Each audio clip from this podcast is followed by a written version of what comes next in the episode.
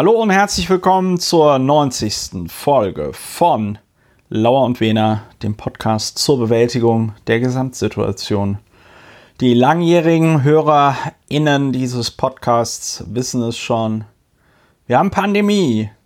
Früher, da kann sich keiner mehr dran erinnern, saßen mein Podcastpartner und ich noch gemeinsam im Wohnzimmer auf der Couch und haben das aufgenommen. Das geht schon seit längerer Zeit nicht mehr, denn Covid-19 macht noch die Runde. Mein Podcastpartner ist kein geringerer als Dr. Ulrich Wehner, Strafverteidiger in Berlin. Guten Abend, Ulrich. Guten Abend, lieber Christopher. Bei dieser Ankündigung fühle ich mich, als käme ich die Showtreppe herunter jetzt. So soll es auch sein. Stelle dich gerne vor im Gegenzuge. Du Historiker, Publizist und Mitglied des Berliner Abgeordnetenhauses AD und mehr denn je ins B, wie die HörerInnen gleich erfahren werden. Ja, Falls sie es nicht schon ne? längst wissen. Falls naja, es, ja, es gab ein bisschen Berichterstattung. SB stirbt ja zuletzt, heißt es. SB stirbt auf jeden Fall zuletzt. Ähm, ja, ansonsten, Ulrich, Gesamtsituation, äh, alles fit im Schritt oder äh, Ja, ich kann das nicht, so? nicht ohne weiteres diskriminieren. Die Frühjahrsmüdigkeit von der Pandemie und Lockdown-Müdigkeit. Ich weiß es einfach nicht. Ich kann mir äh, da momentan kein zutreffendes, kein verlässliches, kein belastbares Bild von mir selber machen es ist so ein bisschen seltsam, die Stimmung, ja. finde ich. Sie. Ja, vor allem, Dingen, also ich persönlich, bei, bei, mir ist es ungefähr genauso. Der, was, was mich halt gerade so ein bisschen verzweifeln lässt, also ich merke, wie ich anfange zu verzweifeln, ähm, ist halt, dass, dass, die, äh, Mutant, dass die Mutation B117 jetzt so vollkommen reinzuballern scheint, ne? Und äh, die Zahlen halt wieder raufgehen, ne? Robert Koch Institut meldet 11.869 Neuinfektionen. Und äh, ich glaube, Angela Merkel hat ja gestern vor der dritten Welle gewarnt, wenn mich nicht alles täuscht. Ähm, das ist. Ja, das ist ja schon auch eine. Hm. irgendwie so ein bisschen ich weiß gar nicht, wie ich das beschreiben soll. Es ist, wenn du dich so nach dem Motto, du freust dich das ganze Jahr auf Weihnachten, weil du weißt, dass du dann da die Carrera-Bahn geschenkt bekommst. Und dann sagt dir jemand einen Monat vorher, nee, Weihnachten fällt dieses Jahr aus, kriegst keine Carrera-Bahn. Wir haben dein Jojo vom letzten Jahr neu lackiert. Genau, guck mal, hier ist ein Jojo, aber die Schnur ist gerissen und es ist neu lackiert. Jojo ohne Schnur, mit, ja. Mit Asbest. Ich weiß nicht, ob man Dinge mit Asbest lackieren kann, aber so ungefähr fühlt es sich an. Ja. Das heißt ja, dass man mehr denn je Lauer und Wehner braucht, also uns. Ulrich, traditionell ja. ist es deine Aufgabe, sehr kompakt, weil wir ja auch ein kompakter Podcast sein wollen, hier an dieser Stelle zu erklären, weil wir niederschwellig auch sein wollen, nicht nur kompakt, sondern auch niederschwellig. Was machen wir hier eigentlich bei Lauer und Wehner? Ja, das ist ja tatsächlich der sehr geschickt in den Raum gespielte Pass, in den Lauf. Wir sind der Podcast zur Bewältigung der Gesamtsituation, wie du eingangs schon gesagt hast. Wir sind äh, und dabei sind wir, widmen wir uns ganz besonders dem Teilaspekt dem, dem, des ausgeglichenen emotionalen Haushaltes. Und das geht in dieser Zeit nur dadurch, dass man eine Affektabfuhr leistet. Die leistet man am besten durch den offenen Diskurs über die Themen, die einem am meisten unter den Nägeln brennen, auf der Seele lasten, auf den Nerv gehen und auf was auch immer einem geht. Also wir sind der Podcast gegen, gegen Löcher im Nervenkostüm und der Flicken auf dem Nervenkostüm. Gegen Pech beim Denken sind wir auch und das machen wir, indem wir uns vorher angucken, worüber wir uns denn aufregen oder auch nicht aufregen. Das ist ganz wichtig, weil bloßes Aufregen allein bringt es nicht, hat es noch nie gebracht und führt früher oder später, eher früher, unmittelbar ins Verderben. Nur und einzig das faktenbasierte Aufregen verschafft die Erleichterung. Ja, und dafür ähm, sind wir da. Dafür sind wir da. Und vor allen Dingen ist ja auch wirklich das Wichtige, ähm, der, der, der Vorteil am faktenbasierten Aufregen ist ja auch einfach, dass man sehr, dass man ja auch im Zweifelsfall weiß, was man ändern müsste, um sich nicht mehr aufzuregen. Und ich glaube, das ist auch oft eine ganz große Hilfe. Es gibt ja Leute, die kanalisieren ihren, ihren Hass und ihre Wut auf Dinge, die sie eh nicht ändern können, die so ein bisschen diffus sind. Weiß ich nicht, Ausländer, Angela Merkel. Das ist ein Teufelskreis, weil da kommt es dann nie zu einer zu einer Auflösung dieser Problematik, Richtig. weil man sich man über Dinge aufregt. So, ja, ja man muss gar nicht so. Gibt. Man muss gar nicht, genau. Oder, oder sich nicht richtig aufregt. Sich in einer Art und Weise aufregt, dass die innere Spannung immer größer wird, anstatt sie kleiner werden zu lassen. Und du hast schon das beschrieben, das Phänomen, dass man sich, äh, dass man sich schlecht aufregt mit der falschen Methode, methodisch falsch aufregt. Und da hast du dieses Phänomen beschrieben, dann ein, ein Hass auf Angela Merkel, das System, die Intellektuellen, die Wissenschaftler und wen auch immer noch zu entwickeln. Aber wir kennen das ja auch im Kleinen. Wer hat nicht schon mal einen Menschen aus seinem näheren Umfeld, Mitarbeiter, Partnerin äh, oder wen auch immer, so richtig doof angemacht, einfach weil man oder er oder sie äh, einfach selbst nur schlecht drauf war. Und ähm, das beseitigt man durch wie schon gesagt, äh, dadurch, dass man die Pille gegen das Pech beim Denken einnimmt, die besteht in der diskursiven, im diskursiven Aufregen. Eine Spezialform ja. des faktenbasierten Aufregens. Ja, dabei gehen wir, wie es so schön heißt, komplementär vor. Das heißt, weil Ulrich und ich wissen, dass wir schon ganz coole Typen sind, müssen wir es uns hier nicht durch wortreiche Beiträge gegenseitig nochmal beweisen.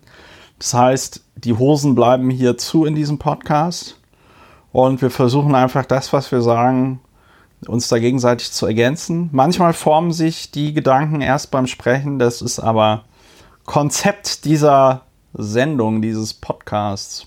Ja. ja und manchmal bewerten sich, Kleist. Genau, und manchmal bewerten sich die Sachen von selbst. Es sei denn, es geht um Christian Lindner, dann bewerten sich die Sachen immer von selbst. Ja, einen ähm, großen Selbstbewerter des Jahrzehnts oder sogar des, der, des, des, ähm, des jungen Jahrtausends. Also, ähm, es gibt eine andere schöne Kategorie in diesem Podcast, die nennt sich Feedback aus der Community. Äh, die Community ist entweder super zufrieden mit dem Podcast, was ich mir kaum vorstellen kann, weil es immer irgendwelche Leute gibt, die was zu meckern haben. Oder ähm, oder das war alles so konsensfähig, was wir in der letzten Folge gesagt haben, dass also es gab kein Feedback. Es gab keine Kommentare im Blog, es gab kein Feedback auf Apple Podcasts, es gab keine Mails. Ich kann hier an dieser Stelle nur nochmal dazu äh, aufrufen und ermuntern, wenn ihr liebe HörerInnen, irgendeinen Gedanken zu irgendeinem Thema habt, das wir hier behandeln, wenn ihr Themenvorschläge habt, wenn ihr allgemeines Feedback habt, ähm, wenn ihr Erben einer, weiß ich nicht, einer, eines nigerianischen Königs seid und nicht wisst, wohin mit dem ganzen Geld, könnt ihr uns auch kontaktieren. Ähm, ja, und dann war das auch für heute die Kategorie Feedback aus der, aus der Community, weil es kein Feedback gab. Aber. Ja, man kann ja nicht nicht kommunizieren. Das wollte ich nämlich gerade auch sagen. Siehst du, da sieht man nämlich auch, dass ähm, Brother from another mother, sagt man da im Englischen. Ähm, ich hier in meinem perfekten British English. Ähm, ja, genau. Kein Feedback ist auch ein Feedback. Das klang jetzt ein bisschen passiv-aggressiv. ihr werdet ja sehen, was ihr davon habt. Ihr werdet ja sehen, was ihr davon habt. Vielleicht fängt es mit Pay an und hört mit Wall auf. Also, yeah. äh, weitere super beliebte Kategorie in diesem Podcast. Es klang jetzt so ironisch, ich weiß das halt gar nicht. Dazu gibt es ja auch kein Feedback. Also, weitere Kategorie in diesem Podcast über äh, jetzt schon älter, nicht mehr ganz so neu, ähm, worüber wir heute nicht reden. Es gibt Themen, über die sollte man nicht reden. Da gibt es auch das schöne Wort strategisches Schweigen. Gleichzeitig lohnt es sich aber, ganz kurz über sie zu reden, um zu wissen, warum man nicht über sie reden sollte. Richtig. Und da haben wir, da haben wir mehrere Dinge vorher besprochen. Eine Sache fällt mir sogar noch ein. Äh, äh, das ist dann quasi der Joker. Ich mache es jetzt spannend, aber fang du mal an mit Ralf Brinkhaus. Ja, Ralf Brinkhaus. Und Ralf Brinkhaus hat vor drei Tagen eine Beobachtung gemacht, die er dann gleich auch geteilt hat. Und Ralf Brinkhaus hat aus seiner Beobachtung vor allem eine Schlussfolgerung gezogen, die er geteilt hat. Und Ralf Brinkhaus ist vor drei Tagen, am 22. Februar 2021, zu der Einschätzung gelangt, es sei eine, Zitat, Jahrhundertreform der deutschen Verwaltung erforderlich. Wir brauchen eine Modernisierung unserer kompletten Staatlichkeit. So. Das ist äh, 22, 22. Februar 2021. Man wird wahrscheinlich das als den Beginn der Modernisierung der deutschen Verwaltung ansehen. Ulrich, ich sehe schon eine komplett neue Zeitrechnung. Äh, es gibt fortan vor Brinkhaus und nach Brinkhaus, weil, sorry, aber gegen diese Jahrtausenderkenntnis, da kann ja Jesus Christus erstmal einpacken, sind wir uns ja, beide, der 22.02.2021 wird der Ralf Brinkhaus-Tag. Als wichtigste Ziele nannte Brinkhaus Digitalisierung. Nee. Digitalisierung, neue Planungs- und Genehmigungsprozesse sowie eine bessere Vernetzung der, weißt du, was ganz anderes als Digitalisierung, eine bessere Vernetzung der einzelnen Ebenen von Bund bis zu den Gemeinden. Nee. Und dann war ihm das noch nicht krass genug, was er da herausgefunden und gefordert hat. Und dann hat er jetzt wirklich dann äh, wirklich alles auf eine Karte gesetzt. Und zwar wahnsinnig viel auf eine ganz kleine Karte gesagt, wir brauchen eine Jahrhundertreform, vielleicht sogar eine Revolution. Und dann, ja. war ihm immer noch nicht genug. Er hat dann wohl gesagt, auch das Bildungssystem, wie gesagt, 22. Februar 2021, auch das Bildungssystem müsse digital werden. Ja. Wow. Ich denke, es ist auch mal, wir, wir, sind manchmal vielleicht auch nicht dankbar genug. Es ist auch ein, ein Moment, einmal Danke Politikern, zu sagen. Dass, dass wir mit solchen äh, Politikern gesegnet sind, ja. meinst du, ja? Danke, Herr Brinkhaus. Das, Wir das Schlimme werden uns dafür einsetzen, dass der 22.02. zum Ralf Brinkhaus-Tag. Ralf Brinkhaus-Gedenktag. Also, Sturm auf die Verwaltung, ja. Ich weiß gar nicht, ich, obwohl wir jetzt nicht drüber reden, ne, ähm, muss ich doch zwei, drei Wörter, Wörter zu ähm, Ralle Brinkhaus hier an der Stelle verlieren. Nämlich, ähm, dass ich in dieser, dass ich in dieser Pandemie, wir sprachen ja vorhin darüber, wie wir uns im Moment so fühlen, was ich bei mir selber so beobachte, ist, dass ich angesichts solcher Statements immer mehr verwutbürgere. Weil mir da, weil mir da auch weil mir da auch nichts Qualifiziertes mehr einfällt, außer, ja, die da oben, der hat doch überhaupt keine Ahnung, was, was, was, was soll das? Und ähm, die etwas differenziertere ähm, Reaktion darauf wäre halt tatsächlich, dass man ähm, diesen beliebten Ausspruch noch einfach mal bringen muss, äh, was, macht Ralf Brinkhaus eigentlich beruflich? Ne? Dass er als, ich meine, man muss sich vor Augen führen, er ist ein, er ist der Fraktionsvorsitzende der CDU-Fraktion im Deutschen Bundestag. Äh, Deutschland ist noch immer eine G8-Nation, eine der größten Volkswirtschaften der Erde. Er ist als Fraktionsvorsitzender, nimmt er an den äh, Kabinettssitzungen des Bundeskabinetts Teil. Er ist eine, davon kann man ausgehen, wichtige Figur in der Christlich-Demokratischen Union Deutschlands und wird sich wahrscheinlich auch schon, weiß ich nicht, im nächsten Bundeskabinett sehen oder zu höherem Berufen fühlen.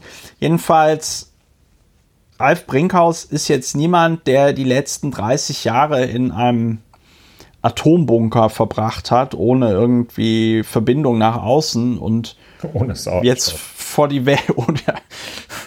da, da darf ich jetzt nichts zu sagen, aber äh, der jetzt da und der dann vor die Welt tritt und sagt, oh, das ist ja wow, das ist also das Jahr 2021, kann man hier tatsächlich an jeder, an, in jeder ja, in Apotheke feststellen. Kann man tatsächlich in jeder Apotheke Plutonium kaufen, so wie es der Film Zurück in die Zukunft vorhergesagt hat. Ähm, also, man fragt sich da echt, was, was, was, was, was, was geht da vor? Also, das Ralf Brinkhaus, ich, ich bin tatsächlich fassungslos. Ja, es gibt verschiedene Dingen solche allgemein, keine ist auch nur ansatzweise so, erträglich. Ja, vor allem Dingen, vor allem Dingen so Allgemeinplätze und dann und ich meine, das müssen wir uns mal tatsächlich auf Wiedervorlage legen. Ralf Brinkhaus redet von der größten Verwaltungsreform aller Zeiten. Wer war das? Ich glaube, Saddam Hussein ne? hat von der Mutter aller Kriege geredet beim Zweiten Golfkrieg. Ähm, die Mutter aller Verwaltungsreformen. Und ähm, ich meine, wenn du dir anguckst, ah, jetzt nur für Berlin, wie lange Berlin schon an der elektronischen Akte rumarbeitet. Es sind, glaube ich, 10 bis 20 Jahre, ja. Wenn du dir anguckst, wie lange Projekte in der Verwaltung dauern, und das liegt nicht unbedingt daran, dass die Verwaltung schlecht arbeitet oder so, sondern einfach daran, dass natürlich man ein berechtigtes Interesse daran hat zu sagen, wenn wir eine sowas einführen wie eine digitale Akte, dann muss das auch so sicher sein, dass das mehrere Jahrzehnte lang vorgehalten werden kann. Ja. Also ja, ich bin, da ich würden wir jetzt sehr, sehr tief einsteigen. Ja, wir, ja, ja, ja. Ich gehe davon damit, aus, ich will dass. damit also, nur sagen, ja, du hast es schon gesagt, ne? Also es gibt viele Erklärungen und alle sind irgendwie sehr unschön. Ja. Bei dieser Gelegenheit fällt mir auch ein, dass der Digitalpakt Schule, der, das milliardenschwere Förderprogramm, 6,5 äh, Milliarden Euro, die der Bund bis im, im, vergangenen Jahr, wenn ich das richtig sehe, locker gemacht hat, wie wir Finanzpolitiker sagen, um äh, die Schulen auszustatten mit Equipment wie ja, sich elektronisch selbst putzenden Schiefertafeln wahrscheinlich oder ähnlichem. Jedenfalls mit äh, IT, mit EDV. Und ähm, da sind jetzt schon äh, 7,5 Prozent von abgerufen worden, von den 6,5 Milliarden Euro. Das heißt, äh, das geht äh, sehr, sehr, sehr langsam. Und ja, Das heißt also, die Jahrhundertreform, wahrscheinlich, möglicherweise hat Herr Brinkhaus gedacht, die heißt Jahrhundertreform, weil sie so etwa äh, in den 90er Jahren dieses Jahrhunderts dann erledigt sein wird. Naja, ja. man weiß es nicht. Also äh, jedenfalls bei der Umsetzung zum Digitalpakt für die Infrastruktur müssen wir zwar noch Tempo machen, sagte eine andere, andere Rakete dort, äh, nämlich Frau Karliczek, aber die Richtung stimmt jetzt. so. ah. Ja, prima. Ist ja auch schon mal was. Ja, schön. Ähm, schön nee, gar schön, nicht. Das ist schön im Sinne von nicht schön. Also das, das ist nicht ist, lustige, äh, lustig. Jedenfalls, also die Jahrhundertreform. Wir werden das beobachten, sehr geehrter Herr Brinkhaus. Wir freuen uns. Wir werden das kritisch. Ich möchte nochmal dieses Datum, 22.02.21. Ja. Für uns, ja, wir, wir merken das einfach, dass wir beim nächsten Mal wieder den Ralf Brinkhaus-Tag begehen werden. Ja. Ralf Brinkhaus-Tag für Recht und Verfassung. Worüber reden wir noch nicht? Das ist klassische, das ist wirklich so klassische Ankündigungspolitik. Da wird nichts passieren, da wird gar nichts passieren. So, ich, ich äh, verstehe auch nicht so, ich komme nicht ganz los. Ne? Ähm, ja. Doch, ich komme, ich reiß mich davon los. Ich rede da jetzt. Reiß dich davon los. So, wir wollten nicht über Wolfgang Thierse reden, hattest du gesagt. Ja, Wolfgang Thierse versucht sich äh, heute Morgen Wolfgang Thierse im Gespräch mit Dirk Oliver Heckmann im Deutschlandfunk gehört. Und der Herr Thierse hat, ist dort interviewt worden, weil er offenbar einen Artikel veröffentlicht hat in der Frankfurter Allgemeinen Zeitung. Und der war wohl, ich werde als reaktionär beschimpft, sagt äh, Wolfgang Thierse. Möglicherweise hat zu dieser Einschätzung sein Artikel in der Frankfurter Allgemeinen Zeitung, wie gesagt, den ich leider nicht kenne, hat zu dieser Einschätzung geführt. Und Wolfgang Thierse hat da also einfach so so rumgeholzt, so mit einer, mit einer, mit so einem Restfeigenblatt, das er dann immer über die Sachen gelegt hat. So ein, ein Feigenblatt, das aus seiner zweifellos vorhandenen Bildung und Intelligenz herstammt, aber trotzdem unerträglich ist. Der hat dann so steile Thesen rausgehauen und äh, also zum Beispiel gegen äh, gendergerechte Sprache gewettert und hat auch dann die Möglichkeit des Blackfacings, ob er das gut fände, hat er also mit irgendwelchen Theaterüberlegungen äh, und mit der Überlegung, dass man ja durch das Spiegeln der anderen Person so viel empathischer würde, äh, hat er das beantwortet, aber letztlich gesagt, dass ihm das eigentlich auch alles zu viel ist.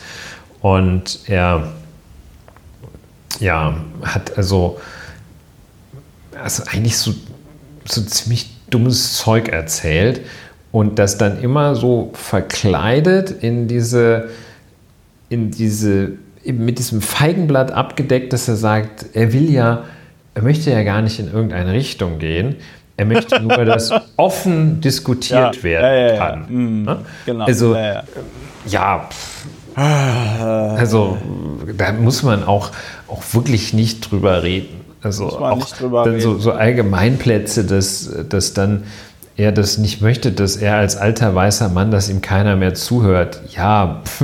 Er möchte das nicht. möchte er nicht. Ähm, ja, und das sagt ja. der, der, der, und ich meine, Wolfgang Thierse, das ist auch wirklich tragisch, ne? Weil er hat das ja im Deutschlandfunk gesagt und den hört ja auch niemand, ne? Ja. Und ich meine, wer liest noch die Frankfurter Allgemeine Zeitung, Ulrich? Ja. Der arme, der arme Wolfgang Thierse. Niemand ja. hört ihm mehr zu. Ja, also ähm, niemand hört ihm zu und deshalb möchten wir da auch nicht drüber reden. Hat er auch über, hat er auch, da, da, da, also weil da jetzt schon so viele tolle Stichworte gefallen sind, äh, hat er auch über Rassismus gegen Weiße gesprochen? Das hätte da nämlich noch ganz gut reingepasst. Ja, also indirekt schon. also, ja, also ich könnte das zitieren. Äh, jeder Weiße ist von Rassismus affiziert, weil er schon weiß ist. Das ist so eine etwas satirisch oder satirisch intendierte Darstellung der von Herrn Thierse wahrgenommenen Realität. Allerdings nur der von Herrn Thierse wahrgenommenen. Also der fühlt sich zu Unrecht als Rassist diffamiert, nur weil er weiß ist. Gut, also dass er weiß ist, würde ich nochmals, würde ich ihm zugestehen. Aber also wo nimmt er das denn her, dass er deshalb als Rassist äh, abgestempelt wird? Das ist, äh, das ist falsch. Ne? Also, ähm, naja, so, äh, reden wir nicht drüber. Reden wir nicht drüber. So, äh, jetzt schieben Wollen wir noch über Stelle. was weiteres nicht reden? Ja, genau. Also doch über eine Sache noch. Äh, ja, du hattest doch jetzt, angekündigt, also, dass ja, wir wollten eigentlich, wir wollten eigentlich auch nicht über den Ethikrat reden, ja, aber reden über den reden wir, drüber. da reden wir jetzt tatsächlich nicht drüber, weil der Ethikrat Ethik ratet vor sich hin und man fragt sich so, auf welchen konkreten Moralvorstellungen oder aus welchen konkreten Moralvorstellungen sie ihre Ethik ableiten. Ähm, aber ich wollte noch über jemanden reden, äh, über den man ansonsten zu Recht auch gar nicht so viel redet, nämlich Burkhard Dregger, Fraktionsvorsitzender im Berliner Abgeordnetenhaus der CDU-Fraktion, ist Sohn des, ah, wie hieß der, Alfred Dregger? Alfred Dregger, ja. Ja. Alfred Alfred meines Erachtens zugehörig äh, zu einer Vorläufer Vorläuferorganisation der Werteunion, der Stahlhelm-Fraktion, wenn ich das richtig sehe. Ja, der war. Also, Die haben sich äh, allerdings nicht selbst so genannt.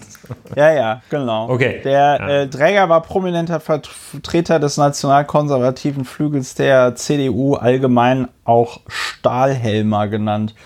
Ja, ähm, also und der Apfel fällt nicht weit vom Stamm, dürfte es hier heißen, auch wenn man auch Leute ja aufgrund ihrer Herkunft nicht in Silpenhaft nehmen kann. Ja. Ich habe mich da heute auch sehr äh, auf, auf dem Kurznachrichtendienst Twitter aufgeregt über das, was Burkhard Träger da heute im Berliner Abgeordnetenhaus gesagt was hat. Was hat er denn gesagt? Ähm, ich will die Spannung noch ein bisschen steigern. Oh, aber wir reden nicht drüber. Ja, das ist schwierig. Also, das also, ist schwierig. Auf jeden Fall. Ähm, ich, es ist ein bisschen komplexer. Also es hm. gab im Berliner Abgeordnetenhaus heute eine ab aktuelle Stunde zum Thema Hanau. Ja? Damit wollten, ohne dass ich sie jetzt gefragt habe, ähm, die äh, Regierungsfraktion im, äh, im Berliner Abgeordnetenhaus wahrscheinlich ein Zeichen setzen, insbesondere gegen Rechtsterrorismus. Ich könnte es mir vorstellen, dass das ich so könnte, ja. man könnte das, ja, so. Äh, Burkhard Dräger hielt eine Rede, die der Tagesspiegel wie folgt kommentiert: Überschrift komplett daneben. so, äh, Im Berliner Abgeordnetenhaus wurde der Opfer von Hanau gedacht, doch die Rede des CDU-Fraktionsvorsitzenden Burkhard Träger war ein Fehlgriff, ein Kommentar. Ja, und dann geht es da auch ähm, äh, rundumher mit ähm, was Träger da alles so erzählt hat. Also er, er fängt damit an, dass er halt ähm, der, der Anschlag von Hanau sei genauso schlimm wie die islamistischen Terroranschläge in Dresden, Paris, Nizza und Wien. Ja. Ähm, äh, genauso wie bei den Hinterbliebenen des Terroranschlags auf unserem Weihnachtsmarkt an der Gedächtniskirche würden die, würden die Tränen fließen. Ähm, da fragt der Tagesspiegel zu Recht, was haben die deutschen Opfer des rechtsextremistischen Täters mit Islamismus zu tun? Ja, ähm, dann versteigt sich Träger äh, in einer Täter-Opfer-Umkehr, weil er der Meinung ist anscheinend, das wäre ja alles nicht passiert, wenn die Opfer besser integriert gewesen wären. Ja, zeigen wir noch deutlicher als bisher die vielen guten Beispiele gelungener Integration nicht nur die berühmten Erfinder des Impfstoffs von BioNTech, sondern die vielen stillen, stillen Helden des Alltags. Da, dazu muss man sagen, es gibt ja im, äh, im Parlament in Berlin, das ist aber in allen Parlamenten in Deutschland so, ist wahrscheinlich auch weltweit Usus, äh, du, es gibt ja einmal die Immunität, die kennen irgendwie alle Leute, aber es gibt dann auch die sogenannte, oh, hoffentlich verspreche ich mich jetzt nicht, Indemnität. Richtig. Ja, und äh, die bedeutet, dass du für deine Äußerungen im Parlament nicht belangt werden kannst. Also ich glaube mit der Einschränkung, wenn es jetzt, also du kannst jetzt da nicht anfangen, alle Leute Arschloch zu nennen oder so, ne? Aber das würde dann eh der Präsident oder die Präsidentin des Berliner Abgeordnetenhauses dann regeln und dich dann im Zweifelsfall des Parlaments verweisen. Aber die Frage ist ja tatsächlich, ob nach dem zeigen wir doch noch deutlicher als bisher die vielen guten Beispiele gelungener Integration, nicht nur die berühmten Erfinder des Impfstoffs von BioNTech, sondern die vielen stillen Helden des Alltags, ob da nicht schon eigentlich die Rede hätte abgebrochen werden müssen und direkt die Anzeige wegen Volksverhetzung äh, raus hätte. Davon müssen. schützt ihn ja die Indemnität. Ja, deswegen habe ich das ja nochmal erwähnt, dass das jetzt nur Gedankenspiele von mir sind, weil der gute Mann durch die Indemnität geschützt ist. Ja, die ja. kann auch ja anders als die Immunität nicht aufgehoben werden. Ja. So, und dann war das ähm, das war jetzt alles schon verstörend genug. Und dann kam aber noch der Hinweis mit den Linksextremisten. Tagesspiegel formuliert das so, dass in Drägers Rede zu einem rassistischen Anschlag auch der Verweis auf den Linksextremismus nicht fehlen durfte, in Form der bahnbrechenden Erkenntnis, dass jede Form des Extremismus schlecht sei, war bei so viel taktloser Gleichmacherei fast schon egal. ja, und äh, da habe ich mich dann heute Morgen ganz furchtbar, äh, oder nicht heute Morgen, heute am frühen Nachmittag ganz furchtbar aufgeregt auf dem Kurznachrichtendienst Twitter, denn es ist tatsächlich so, dass die CDU in, im Berliner Abgeordnetenhaus, aber ich glaube, dass die sich da nichts tun, dass die CDU auch in anderen Parlamenten, also immer bei jeder Gelegenheit, wenn es um Rechtsextremismus geht, kommt immer dieses Ja, aber und die Linken. Ne? Und ähm, ich muss an dieser Stelle, das hatte ich dann auch getwittert, einfach nochmal festhalten, die deutsche Politik könnte in, Bekämpfung, in der Bekämpfung von Rechtsextremismus so viel weiter sein, als, es sie, als sie es ist, wenn die CDU nicht ständig auf dieser Hufeisenbehauptung, auf dieser Hufeisenbehauptung bestehen würde, in der, in der sie behauptet oder indem sie so tut, als wären äh, Linksextremismus und Rechtsextremismus irgendwie dasselbe. Ja, also Unter Einschluss des Islamismus, der dann noch ja. so auch noch da mit vermengt Auch noch da rumschwirrt, wobei es da ja witzigerweise, also was heißt witzigerweise, wobei es da aber viele Untersuchungen gibt, die halt tatsächlich sagen, naja, also der Rechtsextremismus und der Islamismus, die haben tatsächlich strukturell zumindest Gemeinsamkeiten, wohingegen alle Untersuchungen sagen, also ja, es kommt selbst aus die, dem Hufeisen, das ist schon richtig. Das selbst die krassesten, selbst die krassesten Linksextremisten sind noch immer etwas anderes, auch strukturell und inhaltlich, als Nazis. Und auch ähm, geschichtlich. Auch historisch. Ja, also historisch. also die, die einen, die das einen man echt nicht vergessen. Einen, klingt banal, aber das ist halt was anderes schon von diesem Ansatz her, ob man in dem Rechtsnachfolger des Deutschen Reiches Rechtsextremist ist oder Linksextremist, das ist schon mal von der Grundausrichtung oder von dem, von dem historischen Hintergrund schon mal grundlegend unterschiedlich. Ja, Soweit ich weiß. Wobei ja, wobei ja, wobei ja auch einfach viel antifaschistische Arbeit einfach als Linksextremismus äh, diskreditiert wird. Ja. ja. Und ähm, ich meine, da gibt es genug schöne Beispiele, aber man kann es an dieser Stelle einfach nochmal erwähnen, weil es halt gut genug, also weil es halt wirklich gut ist. Aber es ist halt tatsächlich strukturell ein Unterschied, wenn man sagt, hallo, ich, ich bin der Meinung, dass die weiße Rasse allen anderen Rassen überlegen ist und deswegen bringe ich dich jetzt um. Und äh, auf der anderen Seite hast du Menschen, hm, ich möchte diese Nazis oder Faschisten stoppen. Und äh, egal, was es dafür braucht und werde dagegen kämpfen. Das ist ein bisschen ein anderes Verhältnis. Man sagt auch nicht zu einer Person, aber da kennst du dich besser aus als Strafverteidiger, man sagt auch nicht zu einer Person, die sich in Notwehr in angemessener Weise gegen einen Angriff, wie auch immer, wehrt. Diese Person nennt man danach auch nicht Mörder oder äh, Totschläger oder sonst irgendwas, sondern dann sagt man, hm, die Person hat sich verteidigt, das war wohl eine legitime Notwehr. Ja, ich überlege auch gerade Beispiele in der Tat. Ich überlege gerade, wo man eigentlich noch, wenn wir jetzt auch mal, also es ist ja nicht in Abrede zu stellen, dass es echte Linksextreme gibt, die Sachen machen, vertreten, die wir ebenfalls ablehnen, die auch ein schlechtes, nicht tragbares Verhältnis zu, möglicherweise zur Gewalt und dem menschlichen Leben haben. Wenn wir das mal kurz hier äh, anführen.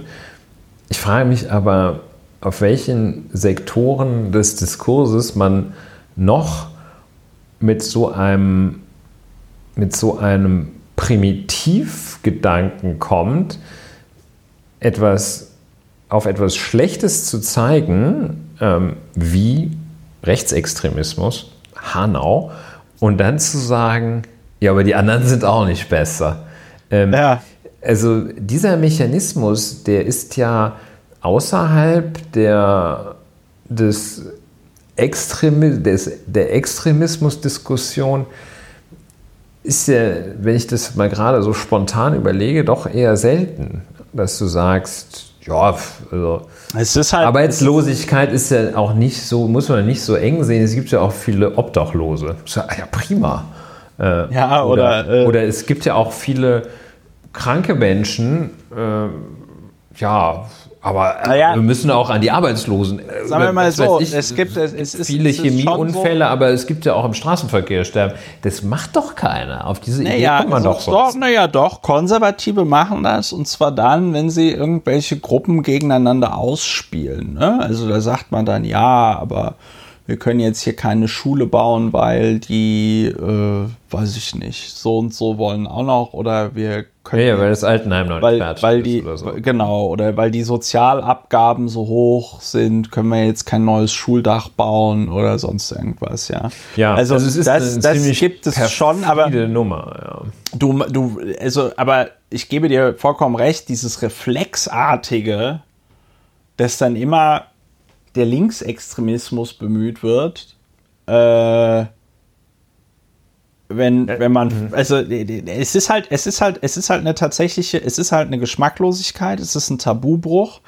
Äh, Leute wie Burkhard Dräger ähm, erodieren damit den, den demokratischen Diskurs, das muss man einfach so sagen, weil es einfach, es ist infam, es ist infam und Hanebüchen.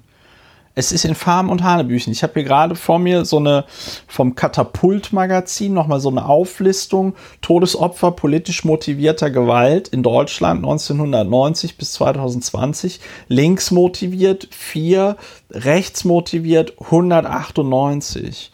So, und ich glaube, selbst wenn man die Toten der RAF dann noch reinzählen würde und dann gleichzeitig so weit zurückgeht und dann noch weitere rechtsextremistische äh, äh, Todesopfer da irgendwie reinnimmt, dann würde da im Verhältnis, würde sich da im Verhältnis nicht besonders viel ändern. Und angesichts dieser Faktenlage sich hinzustellen und zu, ähm, zu behaupten, das sei irgendwie dasselbe oder auch ganz schlimm, äh, ist halt einfach eine unfassbare Geschmacklosigkeit. Man wünscht sich fast, dass Burkhard Dreckers Mutter aus dem Grab aufsteht, um ihren Sohn vom Rednerpult wegzuführen und an ihm einen Ohr an den Ohren und ihm eine Tracht Prügel zu verabreichen.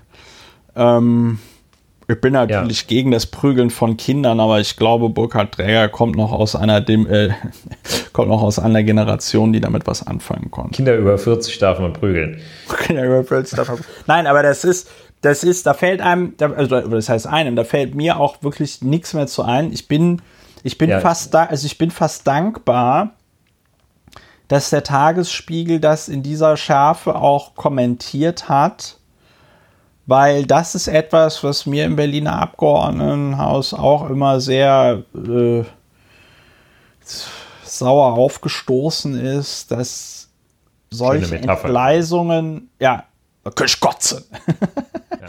solche, dass solche Entgleisungen in der Parlamentsberichterstattung eigentlich nie so richtig thematisiert worden sind. Was dazu geführt hat, dass ein solches Verhalten auch nie problematisiert worden ist und dass sowas auch nie richtig sanktioniert worden ist. Ja, also ich möchte noch zwei Sachen dazu sagen.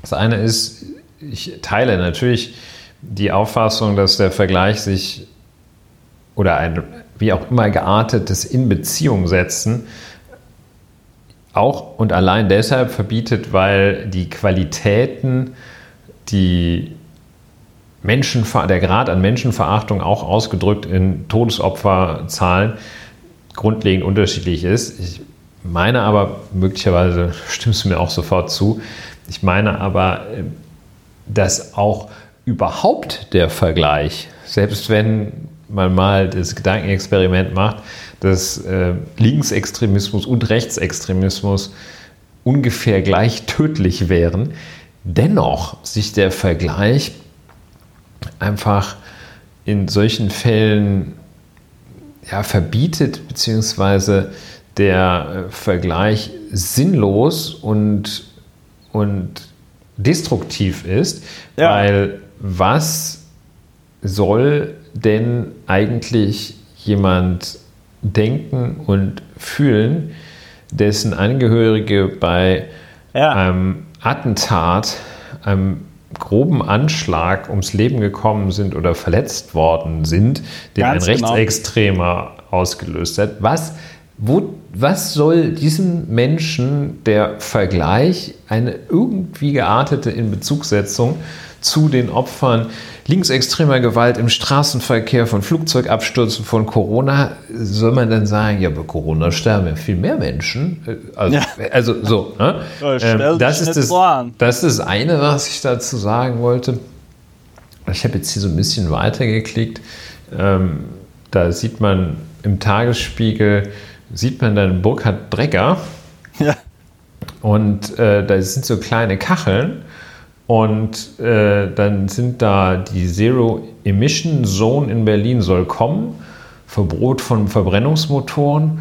Und dann zeigt sich da auch ein Artikel zurück ins Berliner Abgeordnetenhaus. Und Ach, du willst jetzt eine Überleitung machen? Nee, ich will keine Überleitung, ich will es nur schon mal sagen. Willst hab, hab ich mich gerade, ich will es schon mal andeuten. Gefreut, ne? Habe ich mich gefreut, ne? Wo, wo, weil so ein bisschen surreal ging, für weil mich, du die, weil, weil du die kanntest. Also, ja, Moment, kann das sein, dass der Christopher da in der Zeitung ist? Ich rede doch gerade mit dem. Ja. Ja, ja, ja ähm, mir, ist noch, mir ist noch ein, ich, also äh, du, du, ich gebe dir vollkommen recht, das ist nochmal ein sehr guter Punkt, darauf hinzuweisen, was bringt es denn jetzt in der konkreten Situation den Angehörigen eines solchen Terroranschlages, ähm, wenn den, also das ist ja auch nicht so, dass der Burkhard Dräger bei den Opfern äh, äh, äh, hier vom, vom Breitscheidplatz, dass der denen die ganze Zeit gesagt hat, ja, Linksextremismus ist ja genauso schlimm wie Islamismus, ne? Und Rechtsextremismus. Ne? Ähm, der, das hat er ja auch nicht gemacht. Sehr hilfreich. Und äh, ein, also um, um gut, dass diese Menschen noch Trost bei, bei Herrn Dregger suchen. Der ja, nämlich ja, ja, bitter enttäuscht. Kannst du oh, auch, kann, kann ich nicht kann in die Schlangengrube zum Schmusen gehen. Nee, aber das ist, also um dann noch ein, vielleicht das mit einem besonders geschmacklosen Vergleich abzu, ähm, abzuschmecken. Äh, abzuschmecken. Das ist, weil ja, ich habe halt drüber gedacht, weil du ja gefragt hast, in welchem Bereich ist das so.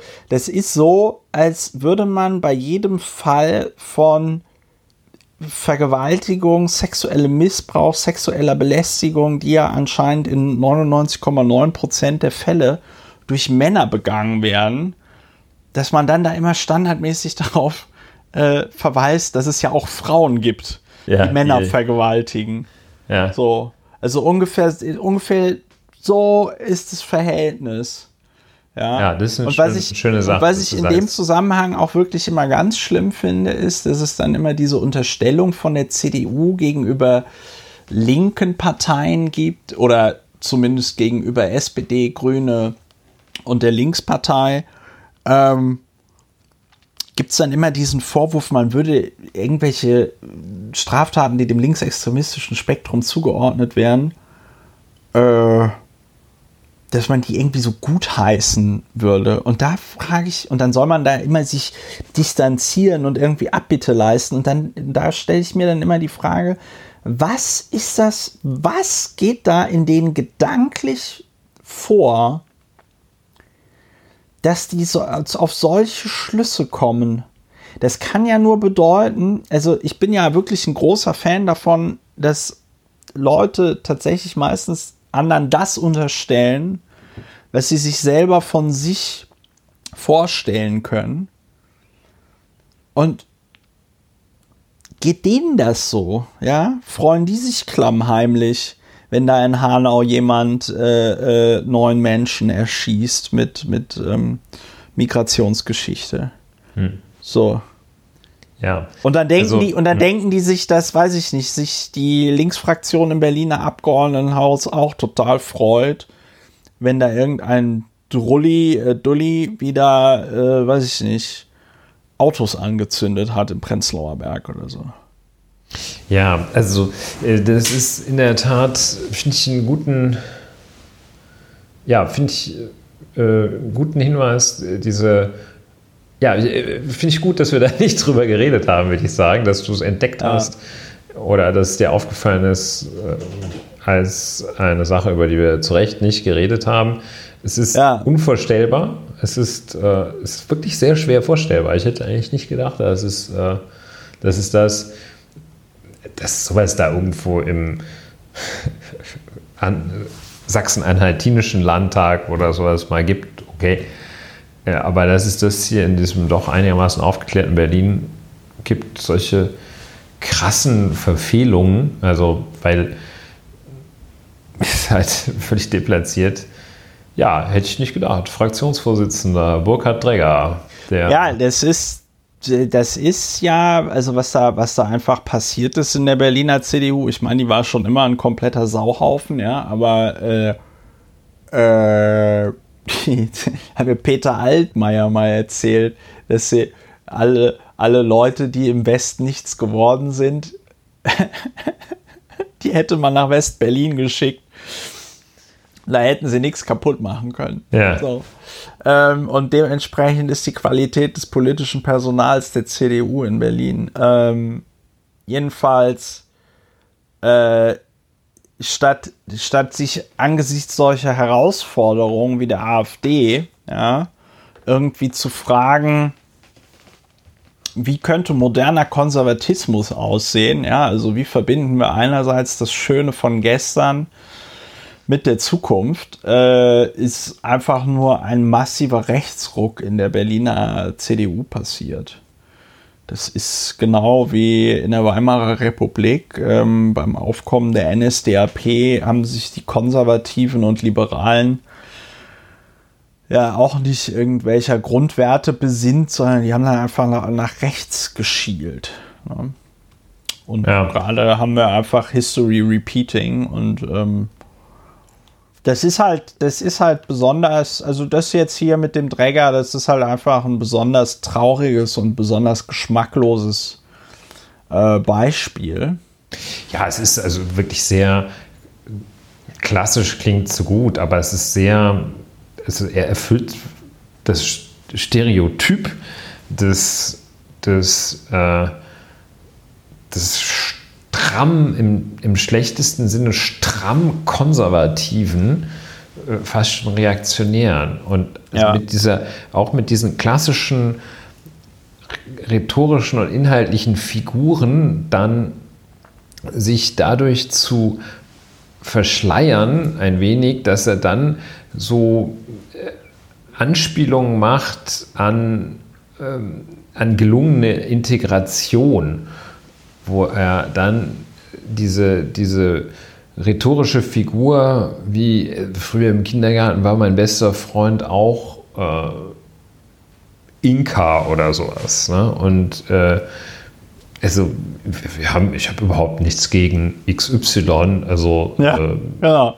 meine Schwester ist sogar mit einem verheiratet oder sowas. Ja, ja, ja. Und er sagt, ja, toll, ne? Und, und dann hat der Biontech The Biontech Man hat auch noch, da müssen wir auch dran denken. Ja, das ist ja mal ja. einer, der was Gutes tut hier, äh, nicht nur. Naja, so also, also ganz schlimm. Ding, lass, lass das, wegkommen, das, das, lass, lass, loskommen. Ja, jetzt habe ich aber leider Träger. noch mal ja. wegen deinem sehr guten Einwurf habe ich jetzt noch mal, noch mal einen Punkt, nämlich in dieser Betonung, äh, dass man jetzt auch irgendwie gelungene Integration äh, äh, rausstellen müsste, ja. macht er ja, macht er ja tatsächlich zwei Sachen. Also die erste Geschmacklosigkeit ist die Behauptung, also diese Täter-Opfer-Umkehr, von der ich eben schon gesprochen habe. Die zweite Sache ist, und das ist mir gerade jetzt nochmal klar geworden, er liefert damit ja auch ein Motiv ähm, des Täters er unterstellt ja, ja, der war aufgrund von, aufgrund von nicht gelungener Integration war der ja dann anscheinend so wütend, dass er dann irgendwann zur Waffe gegriffen hat. Und das ist in meinen Augen ganz wichtig, das nochmal zu betonen.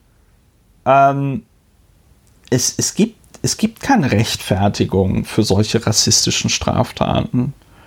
Da, da, muss man auch nicht, da muss man auch nicht rumforschen, sondern der, der Grund ist nicht irgendwelche nicht gelungene Integration oder was auch immer, sondern der Grund ist, dass der Täter ein Rassist ist und dass er Rechtsextremist ist. Da können aber die Leute, die dann da in sein Raster fallen als potenzielle Opfer, die können da nichts dafür. Und das finde ich, und das finde ich, ist, ist halt quasi das doppelt perfide an diesem Statement, dass er einmal eben eine Täter-Opfer-Umkehr herstellt und dann aber auch noch dem Täter so, ja, kann man ja natürlich verstehen, dass er irgendwann einem die, die Hutschnur platzt, ne? Das ist schon, das ist schon, also das, ja, das ist schon ist sehr, sehr perfide. Also diese Anspielung, diese, so ein, ein äh, Gegenpol zu bilden von ähm, zu, zu gelungener Integration in der Tat. Das ist eine, eine ja, es ist unerhört. Und dann muss ich jetzt auch noch ein, äh, sagen, es ist fast eine Rubrik, kann man schon tatsächlich doch drüber reden, vielleicht muss man sogar darüber reden, ja. dass es so etwas immer noch gibt in der, ist Herr Dregger Mitte der Gesellschaft im erweiterten Sinne, wenn man sehr weit nach rechts geht, ist er schon Mitte der Gesellschaft. Ich meine, er ist der Fraktionsvorsitzende einer bürgerlichen Partei, der größten Bürger, der einer sogenannten bürgerlichen Partei. sogenannten bürgerlichen Partei äh, in der größten deutschen Stadt und so weiter. Also er gehört ja noch zum Bürgertum. Ähm, der man muss darüber reden, dass der tatsächlich solche Dinge raushaut und ohne dass es ein äh, breit angelegter Skandal wird.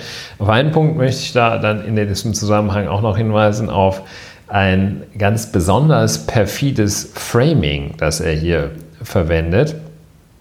Und ähm, er gedenkt vordergründig seinen Worten nach der Opfer in Hanau und sagt dann wörtlich, genauso wie bei den Hinterbliebenen, ähm, also da, da sagt er, deren Tränen flössen, und dann kommt sein Zitat und sein Framing, genauso wie bei den Hinterbliebenen des Terroranschlages auf unseren Weihnachtsmarkt ja, ja.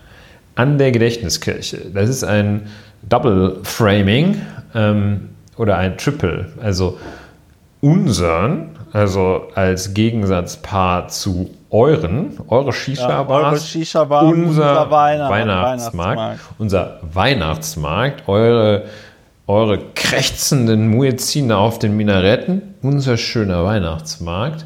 Unsere Kirche. Und dann noch äh, die Gedächtniskirche. Ähm, ja. Also unsere schöne Kirche, die ja auch von diesen bösen äh, Alliierten da zerstört worden ist, ist immer noch kaputt. Und ähm, das ist. Nur weil wir in Polen einmarschiert sind. Ja. Echt, Und der Rest schwamm drüber. Äh, andere, drüber. ich meine, was die anderen mit, und dann könnten wir jetzt diese Beispiele, das ist genauso, ist auch so, dass du sagst, ja, ja. Ähm, irgendwie Völkermord an den X war ja nicht so schlimm, äh, weil die Y äh, haben ja auch ermordet worden. Also ganz Bombenterror, der Bombenterror in Dresden. Ja, genau. Das war ja auch, hat ja auch gelitten, die Bevölkerung, die ganzen Vertriebenen da. Mensch, Mensch, Mensch. Ja. Also nicht in Dresden. Ja, also äh, schlimm, ganz schlimm. Also hier. Ja, äh, ja, ja, ja, ja, ja. Also was, was ich, was, was du nochmal gesagt Trecker. hast, war ein, war auch nochmal ein ganz, ähm, war nochmal ein ganz wichtiger Punkt. Also der, der, der eigentliche Skandal ist in meinen Augen tatsächlich, dass das nicht einfach einen super mega Riesenskandal auslöst. Ja, muss man eigentlich weg vom Fenster sein, wer also sich so Also Entschuldigung, wenn ich mir, wenn ich mir überlege, hier Hertha Däubler-Kmelin, ich weiß nicht, ob du die noch kennst, war Bundesjustizministerin, die ist zurückgetreten, nachdem sie ah, was war das? Ich glaube, die hat George W. Bush mit Adolf Hitler verglichen. Ja. Und aber auch, aber auch nur so super indirekt, ne? Also das war jetzt nicht so, dass er gesagt hat, ja, ja, das ist ja wieder Hitler, sondern so eine indirekte Formulierung. Also wegen was für Äußerungen Politikerinnen und Politiker oder generell Menschen in der Öffentlichkeit schon einen mega Shitstorm an der Backe hatten. Und der Träger hatet einmal im Abgeordnetenhaus rum und es interessiert niemanden.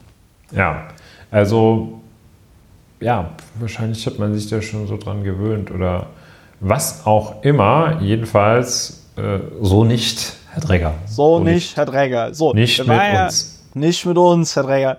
Wir waren eigentlich in der Kategorie, äh, worüber wir heute nicht reden. Ich glaube einmal, dass ich diesen Beitrag quasi nachträglich. Ja, wir, haben, wir haben umgeswitcht. Das, ja, wir sind der, das war der fließende Wechsel. Daran erkennt man einfach, oh, wie virtuos wir sind. Wir erkennen sofort, wo ist die Story und dann zack, wechseln wir einmal und dann äh, wird sofort zum zur Analyse und zur Kommentierung übergegangen. Ja, ja, ja, so, dadurch verschiebt sich das alles ein bisschen. Heute ist ja die 90. Sendung von Lauer und Wehner.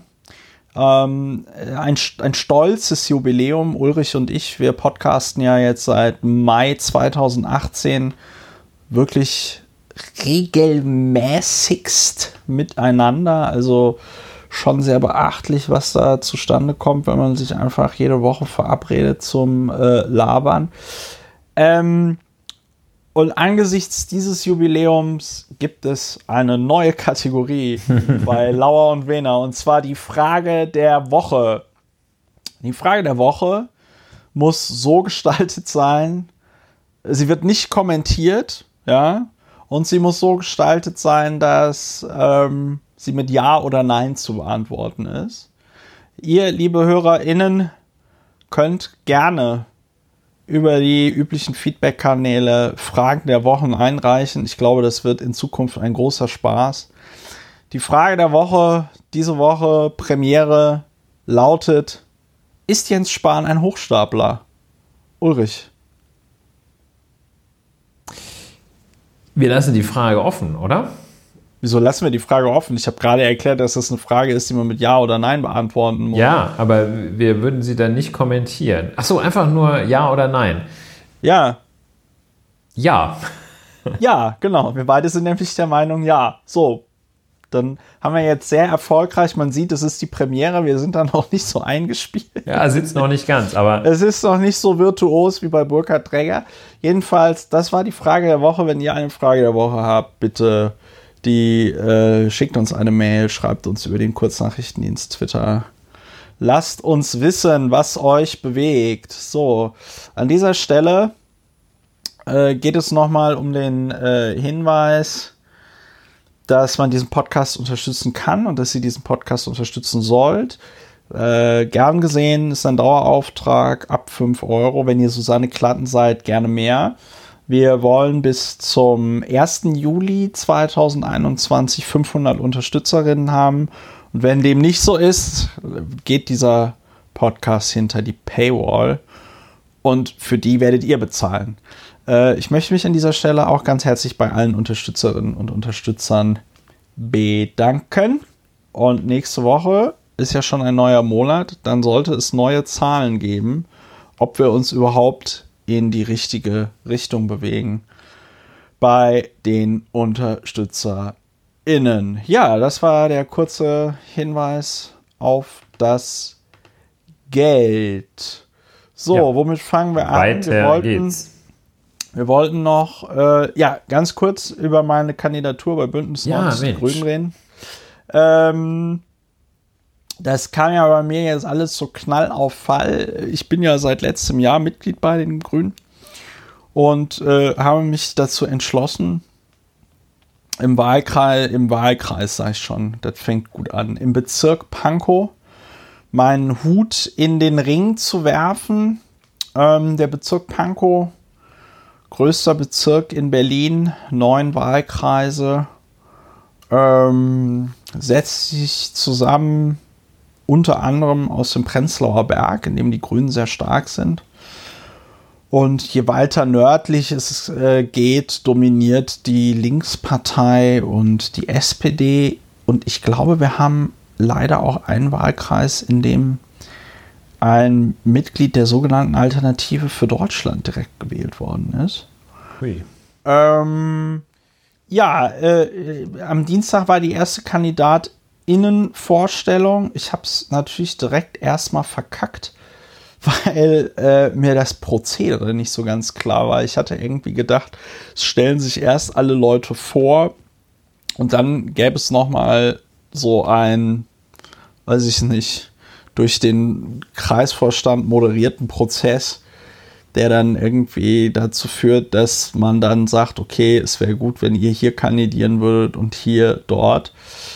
Ähm, das war mir nicht klar, dass ich, ähm, ähm, dass man das schon zu dem Termin sagen musste, auf welchen Wahlkreis man kandidiert. Mhm. Äh, mit der Folge, dass ich dann auf einmal in einem Wahlkreis kandidierte oder mich vorgestellt habe für einen Wahlkreis, ähm, der in dem eine extrem sympathische Frau, äh, die äh, da auch im Kreisvorstand aktiv ist, äh, sich vorgestellt hat. Und ich dann direkt heute nochmal mit der irgendwie darüber geredet habe, dass äh, ich überhaupt gar kein Interesse daran habe, gegen äh, sie da zu kandidieren. Insbesondere, weil die Grünen das ja auch mit der äh, mit dem Frauenstatut und so, das nehmen die ja sehr ernst. Ich nehme das auch sehr ernst. Ich finde, das ist auch gut. Vertritt nicht die Auffassung, die Nummer zwei sei eine Frau in deinem Tandem. Ja, so, ja, das war Norbert Röttgen. Ne? Nee, ich finde das einfach, ich finde das einfach mit dieser harten Quotierung gut. Also auch unabhängig von der Frage mit der Qualifikation. Ne? Also äh, was, was Quote angeht, sage ich immer, ähm, ne, also wir haben dann Gleichberechtigung erreicht, wenn genauso viele unqualifizierte Frauen äh, auf irgendwelchen Positionen sitzen wie äh, seit Jahrtausenden überall unqualifizierte Männer, ohne dass sie irgendwie jemand fragt, ähm, hat der da überhaupt die Qualifikation dazu? Ne? Also so viel nochmal zum Thema Privilegien ja, von ja, ähm, weißen Männern. Genau. Also ähm, dann also du möchtest gegen die Kollegin nicht antreten. Äh, Nö, hast genau. Du dir dann Deswegen, auch gesagt. Ja. Hast du denn jetzt dich orientieren können, wo ja, du also antreten möchtest noch, und das auch noch, deutlich machen gibt noch können? Ein, es gibt noch einen, es gibt noch einen Wahl, also entweder trete ich an meinem Wohnort an, da äh, würde ich dann direkt, das wäre dann aber auch nochmal eine Ansage, weil in dem Wahlkreis, äh, der wird äh, vertreten durch den Andreas Otto Andreas Otto ist äh, quasi ein Urgestein der Berliner Grünen und ähm, hat diesen Wahlkreis dreimal direkt geholt. Kann man jetzt natürlich diskutieren, ob das an ihm lag oder daran, dass die Wählerschaft da in dem Wahlkreis einfach gerne Grüne wählt. Ja. Äh, ich stelle das mal hier in den Raum. Oder ich gehe nicht gleich ganz so auf Konfrontation und äh, was mir auch leider vorher niemand mitgeteilt hat, es gibt so einen schönen, es gibt so einen schönen Flächenwahlkreis, nämlich Pankow 2. Ähm, äh, muss ich mal gerade gucken und der ist wirklich, der ist wirklich riesig. Also der kann, der kann, ähm, der kann, also der muss sich wirklich nicht verstecken mit einem Wahlkreis in einem Flächenland wie zum Beispiel NRW oder so, ja. Ja. Und ähm, da gab es noch überhaupt gar niemanden, der kandidieren möchte. Ne? Hm. Und ich mag ja so sportliche Herausforderungen. Ähm, und äh, ja, schauen wir mal, dann sehen wir mal, wie es so schön heißt. Ne? Ja, ähm, ich werde da jetzt noch mal, ich werde da jetzt noch mal mit dem Kreisvorstand in in äh, Klausur gehen, zumindest telefonisch, also eine Mini-Klausur und dann werde ich mich mit denen nochmal besprechen. Und dann wird man mal schauen, wie das, wie das so läuft. Ja. ja.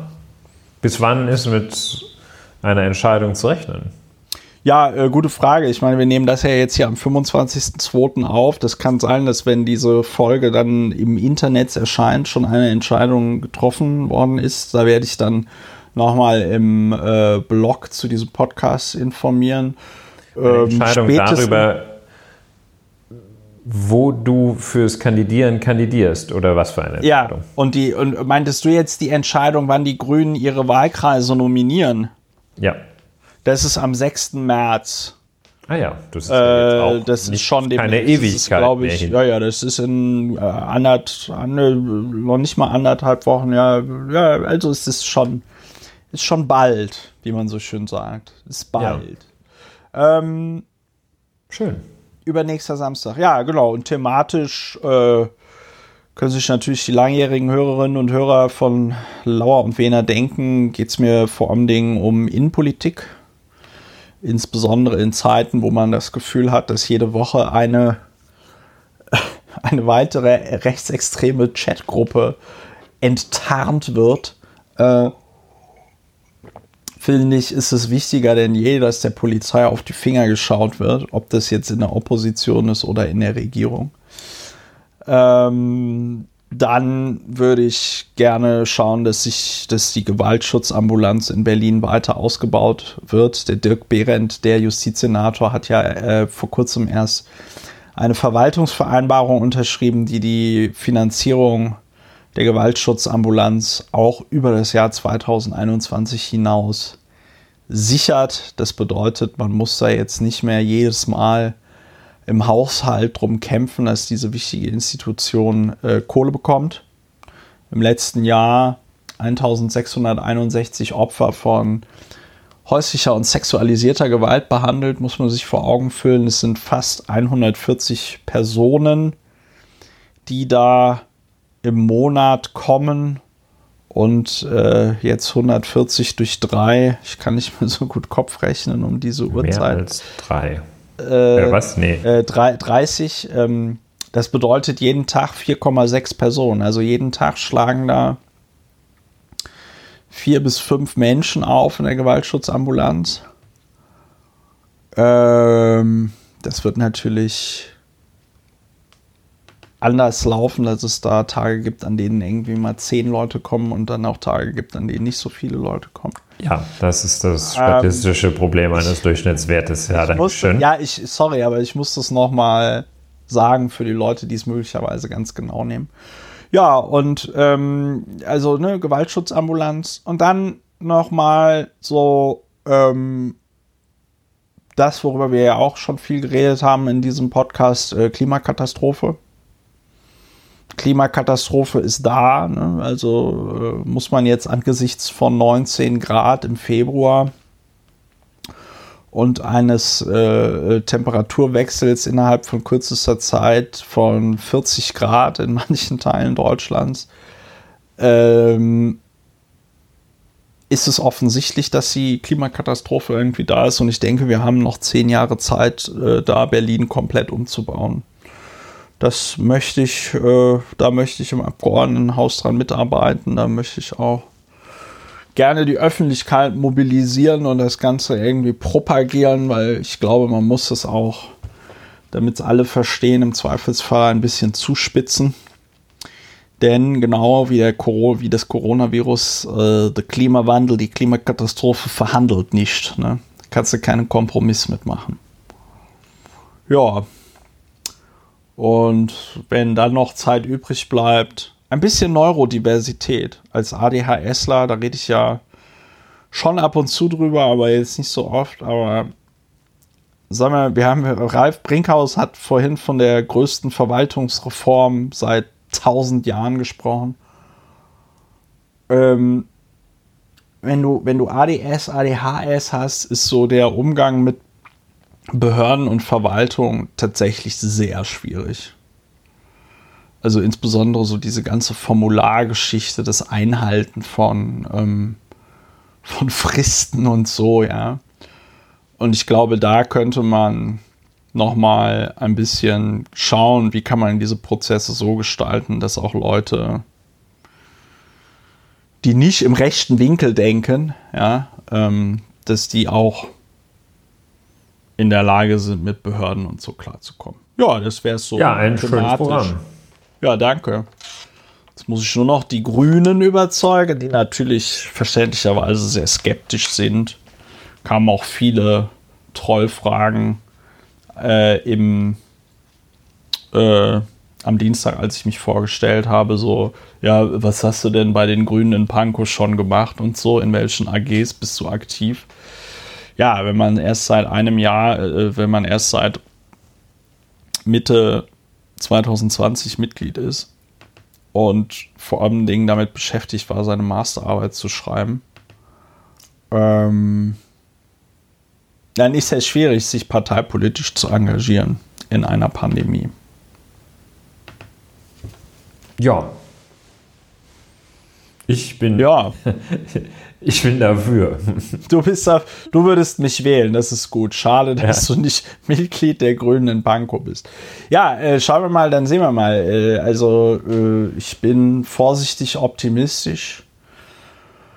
Und habe aber auch so gemerkt, jetzt auch heute nochmal mit Burkhard Dräger, ich habe ich hab schon auch Bock, da wieder reinzugehen in dieses Parlament und solchen und gegen solchen Bullshit einfach anzukämpfen. Ja, Weil das, das, das, das, ich denke, der Bedarf ist auch mehr als deutlich geworden. Wenn wir in der Rubrik, worüber wir nicht reden, umschwenken mussten, aus gegebenem Anlass, er hat uns aus gegebenem Anlass, er hat uns gezwungen. Er hat uns wirklich gezwungen. Wenn Burkhard Träger nur besser integriert wäre in Deutschland, hätten wir nicht so viel über ihn reden müssen. Ja. Ja, das, ja, äh, ist, da, das ist das Thema Kandidatur. Ja. Werde auch noch mal mit Holger Klein darüber podcasten, dann etwas länger. Hoffe, dass das dann noch vor vor der Wahl erscheint. Ja, gut. Ähm, was haben wir denn noch? Was haben wir denn noch? Wir haben vorhin über. Ja, wir können natürlich noch mal kurz über. Über Burkhard Träger reden. über Burkhard Träger reden. Ja, guter Mann.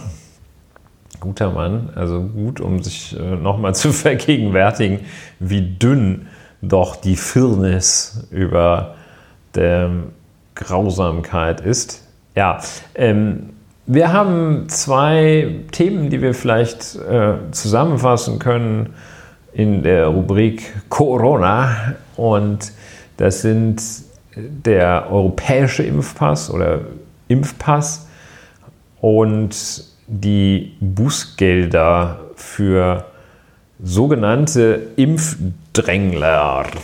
Zwei Themen, die ja, durch die Klammer, die eigentlich momentan alle Themen, Themen, Themen zusammenhält. Die Klammer, die alle Themen zusammenhält, nämlich das Coronavirus auch verbunden ist. Ähm, ja, der europäische Impfpass, das ist so, das wurde heute Morgen so als, als Idee vom Bundeskanzler Sebastian Kurz oh, durch die durch die Gegend Der hat ja gerade auch Spaß im Moment, ne? Mit dem, ja. äh, ich weiß leider nicht, wie heißt der? Ja, ich. Ne, wir kennen uns zu wenig aus. Wir geben es zu, wir kennen uns zu wenig aus mit, mit Österreich. Ja, jedenfalls, der hatte, war heute, war das so, diese, dieser Impf, der europäische Impfpass hatte kurz den Beinamen der von dem österreichischen Bundeskanzler vorgeschlagene europäische Impfpass hieß der kurz. Und Toll. Äh, wir haben, also kurze Zeit hieß der so, war jetzt kurz. Und wir haben vielleicht einmal äh, einen Punkt äh, in dieser in der Erörterung dieses Themas, dass es jedenfalls so aussieht, nach Studienlage, die die Redaktion alle für uns äh, peer-reviewed hat. Nach aktueller Studienlage sieht es so aus, als sei die, als bestehe wohl keine Infektiosität von BioNTech geimpften Personen. Das heißt also, die werden nicht nur nicht krank, sondern die machen auch keine anderen Menschen krank, wenn die ordentlich geimpft sind ist ja ein Punkt, über den man in der Diskussion immer schwer hinweggekommen ist und der scheint sich zu klären. Also auch ich fand es durchaus vertretbar, zunächst einmal in der Diskussion als erstes zu sagen, ja, Moment, bevor wir jetzt über eine äh, Rückgabe von Freiheiten an Geimpfte reden, müssen wir erstmal gucken, ob die äh, denn nicht. Sind die sicher? Sind die sicher? Genau. Sind die sicher? Sind kann man die, die sicher so oder auf die sind, Straße lassen? Kann man die rauslassen, jetzt mal so rein medizinisch, oder kann man die nicht rauslassen? So. Und es sieht so aus, das Ergebnis zahlreicher Studien, äh, als sei das Ergebnis zahlreicher Studien, jo, kannst du rauslassen. Kann man, kann man rauslassen, ne? Kannst du rauslassen. Ne? Kann man Und, rauslassen, ähm, ja. Also deshalb ist dieses Thema jedenfalls schon ein wenig fortgeschritten. Wir haben noch immer die sogenannte Ethikkommission, die aus nicht näher begründeten, äh, auch nicht näher hergeleiteten Erwägungen meint, äh, nee, also wenn, dann müssen schon alle hier Einschränkungen hinnehmen und eingeschränkt leben. Äh, Dass es bei manchen eigentlich gar nicht nötig ist, das sei nicht relevant. Ähm, So haben wir, aber dann gibt es ja und auch das Flickenteppich. Argument, äh, dass man sagt, ah, können nicht die einen und die anderen und dann gibt es Gerichte, die entscheiden dafür, dagegen. Also es gibt Leute, die sagen, auch die Frau Dr. Bundeskanzler scheint äh, derzeit noch äh, wobei sie da ja typischerweise sich dann flexibel zeigt. Derzeit sprechen sich da sie und viele andere also dagegen aus, ähm, aktuell der, dem Abbau von Freiheitsbeschränkungen für Menschen, die geimpft sind, näher zu treten. Das wird gemeinhin abgelehnt.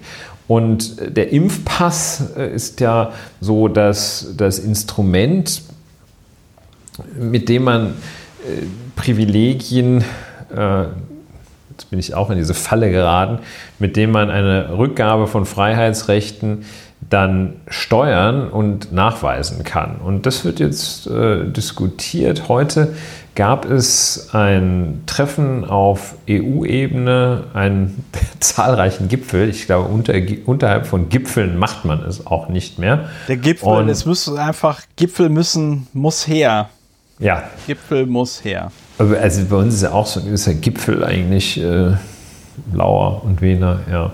So, also jedenfalls, Gipfel.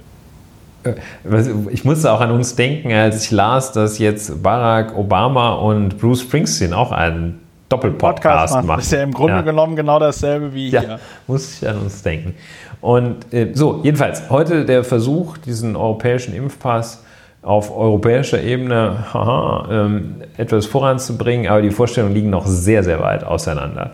Frau äh, Merkel hat dort auf europäischer Ebene Bedenken gegen einen Impfpass geäußert, während Herr äh, Bundeskanzler Kurz sich zu den offenbar deutlichen, vehementen Befürwortern dort aufgeschwungen hat. Ja, komisch, komisch. Ähm, ich finde, wir sollten dieses Thema jedenfalls mal auf die Agenda nehmen und äh, unter Beobachtung nehmen. Ich habe die intuitive und auf der ein oder anderen grundrechtlich gestützten, grundgesetzlich, grundrechtssystematisch gestützten Überlegung beruhende Überzeugung, dass, äh, dass eine Rückgabe von Freiheitsrechten für Menschen, die nicht gefährlich sind, unumgänglich ist, zwingend, auch rechtlich wie auch praktisch, wie auch gesellschaftlich, wie auch sozial und unter Berücksichtigung von Solidaritätsaspekten, erst nicht zuletzt von Solidaritätsaspekten. Ja? Ja. Also die Solidarität, äh, dieses Argument, was der sogenannte Ethikrat da immer angeführt hat, dass sich dann doch bitte die solidarisch geben, ähm, die noch nicht geimpft sind mit den, äh, die, die Geimpften mit den noch nicht Geimpften, äh, das kann man natürlich auch komplett umdrehen. Dann sollen doch also die noch nicht Geimpften so solidarisch sein, denen äh, ihre Freiheit zu gönnen. Also jedenfalls, ähm, intuitiv und grundrechtsgestützt muss ich sagen, es kann doch gar nicht anders sein, als dass die, die nicht mehr gefährlich sind, weil geimpft auch dann entsprechend ähm, von ihren Freiheitsrechten wieder Gebrauch machen können. Einschränkungen denkbar natürlich, dass, äh, dass, ähm, dass das Impfen ähm, ungerecht ermöglicht wird. Wenn man sagt, okay, Impfen kostet, äh, kostet jetzt äh, kostet 5000 Euro pro Impfung, gut, dann wäre ich auch dagegen, dass man sagt, okay, Einführung eines Impfpasses, das wird lustig, sind die Straßen nicht so voll, wenn ich mit meinem Porsche da entlang fahre und äh, an dem mein Impfpass klebt. Aber ansonsten meine ich, äh, ist das äh, ja, ist das, ist das zwingend und äh, ich sehe auch gar nicht ein, wieso mein, wieso ja, äh, also da jemand zu Hause bleiben. Oh ja, so, das glaube, ist erstmal mein, ja, mein nee, Aufschlag. Also, ich glaube, um da jetzt mal einfach die, um da jetzt mal einfach die äh, mit dem europäischen Impfpass die Motivation dahinter dürfte in meinen Augen sein, dass man sich halt einfach überlegt, also okay, wenn wir äh, an dem Punkt sind, wo irgendwie alle möglichen Leute geimpft sind oder ein Großteil der Bevölkerung geimpft ist. Und es äh, und wir trotzdem eine Rückkehr zu diesem ähm, mh, zu dieser Freizügigkeit in, in Europa kommen wollen, die wir vor Corona hatten, dann muss es eine einfache technische Lösung geben, äh, seinen Impfstatus nachzuweisen, weil wenn da irgendwie man steigt aus dem Flugzeug, man steigt aus dem Zug, ja, also wenn dann da irgendwie kontrolliert werden soll, ob denn jetzt alle wirklich gegen Corona geimpft sind, äh, da bricht ja komplett das ganze System da irgendwie zusammen. Das ist ja gar nicht mehr darauf ausgelegt. Das sieht man ja jetzt auch gerade an der Grenze zu Tschechien wie da alles zum Erliegen kommt, weil man zwar irgendwie geplant hatte, ja, äh, dann dürfen nur noch Leute mit gültigem Corona-Test durch und so, ja. Ähm, aber davon kannst du dir dann ja auch nichts backen, ne? sondern dann brauchst du ja die Leute, die das dann auch konkret überprüfen und so. Und wenn es aber genauso viele Leute sind wie vorher, dann dauert das halt eben Stunden und dann gibt es halt Staus und dann es ist halt alles so, äh, äh, wie es ist. Und ich glaube, das dürfte die Motivation hinter so einem digitalen Impfpass sein. Ich habe mir halt nur überlegt, ja, meine Güte, also wenn sich 27 Länder darauf einigen können, wie sie einen digitalen Impfpass machen und das dann auch noch irgendwie halbwegs ordentlich programmiert bekommen, dann sollte man, sollte man die EU tatsächlich vielleicht für den Nobelpreis in Informatik vorschlagen. so. Aber äh, ja, ich meine, grundsätzlich finde ich das, ähm, grundsätzlich finde ich das vollkommen in Ordnung. Das ist, äh, das wird eine, das wird eine Notwendigkeit sein, weil die wissen, es ist einfacher, jetzt eine App zu programmieren, in der dein Impfstatus festgehalten wird, als irgendeinen neuen Pass zu bauen, der dann mit RFID ausgelesen wird. Ja, ja ich denke auch, das äh, sollte. Ja, ich, ich glaube, äh, ich habe da so ein gewisses Verständnisproblem, äh, woher die Zurückhaltung kommt. Also ich äh, naja, weil man dann irgendwie eine riesengroße Datenbank wieder hat und mit Gesundheitsdaten und dann kommt wieder hier dieser Avocadolf und sagt, dass Bill Gates uns alle äh, versklaven ja, ja. Also, will mit seiner App und so. Also da kann ich mir schon vorstellen, dass es da Leute gibt, die ja, und die, die Impfpflicht, die dann da faktisch eingeführt würde, wenn ich nur wenn ich nur U-Bahn fahren darf, wenn ich geimpft bin, ja, äh, aber ähm, die, äh, sonst, sonst darf ich halt auch nicht U-Bahn fahren, ähm, aber es darf auch kein anderer, geht es mir auch nicht besser.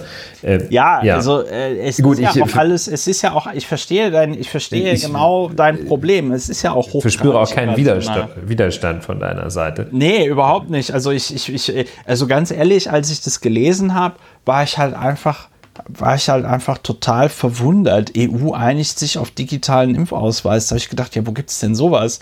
Das hast, hast du vorher nichts von gehört und jetzt auf einmal einigt sich die EU auf etwas, wo ich mir gedacht habe, wow, okay, cool. So, aber ähm, ja, also es dürfte aus den Gründen passiert sein, über die wir schon äh, gesprochen haben. Ne? Ja, es ist so, dass ich da so ein bisschen, also ich spüre da, dass es ein, ein Teil gibt und auch eine gesellschaftliche Bewegung, die ich überhaupt nicht erfassen kann.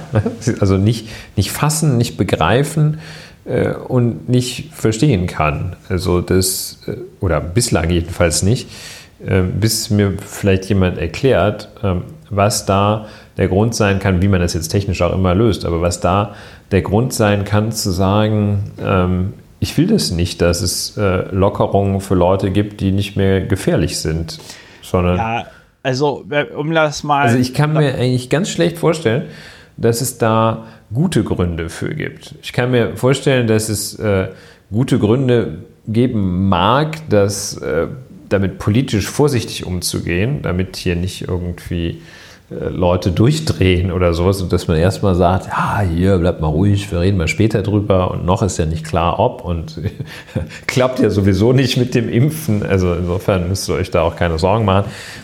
Kann ich verstehen, aber äh, im Grunde und in der Grundlinie kann ich das einfach nicht verstehen. Ja. Warum die Leute das ablehnen? Ja.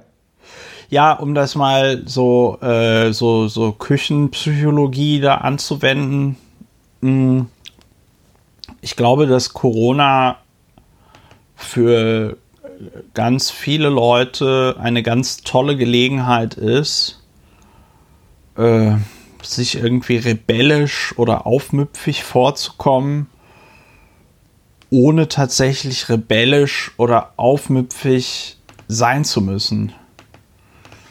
Weißt du, also einfach durch ein bisschen nicht an die Regeln halten und ein bisschen irgendwie immer dagegen sein, kannst du schon in deinem Umfeld äh, für unfassbare Aufregung sorgen. Mhm. Also wenn du vorher vielleicht noch sowas richtig Schlimmes sagen musstest, ja, kannst du jetzt einfach, um Aufmerksamkeit und Aufregung zu erzeugen, sagst du einfach, ja, und äh, ne, also das mit den Masken, das ist doch alles Quatsch.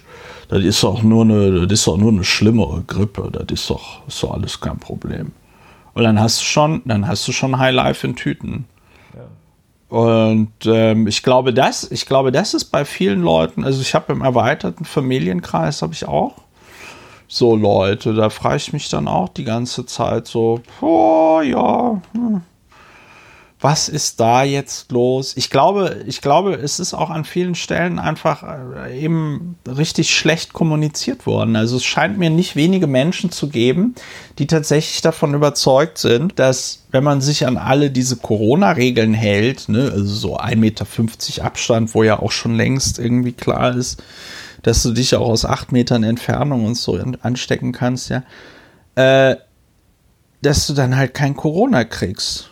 Und dann denken die sich, ja, also die Regeln sind jetzt so und so. Ja, wie kann ich denn diese Regeln jetzt gerade noch so biegen und beugen und trotzdem behaupten, ich hätte sie alle eingehalten?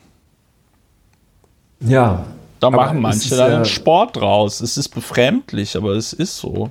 Naja, das äh, leuchtet mir schon ein, ähm, aber also so von den Mechanismen her leuchtet mir das ein. Ähm, aber da leuchtet mir dann auch nur sehr gering ein, dass man äh, das dann politisch vertreten kann. Weil ist ja falsch, diese Auffassung. Nun ja, äh, aber es gibt Leute, die Falsches tun. Also ich finde, also es ist halt so ein bisschen, ich sage, ich da kann man auch nicht kann man eigentlich keine zwei Meinungen haben. Da ist wirklich eine richtig, eine falsch. Ne? Ja, aber, aber, Ulrich, ich meine, ja, du musst dir, du, du, musst dir, du musst dir überlegen, wir haben jetzt gerade fünf Jahre, vier Jahre Donald Trump hinter uns. Ja, wir, wir, wir sind im Zeitalter des, wir sind im Zeitalter des Both Side-Ism. Ja? ja.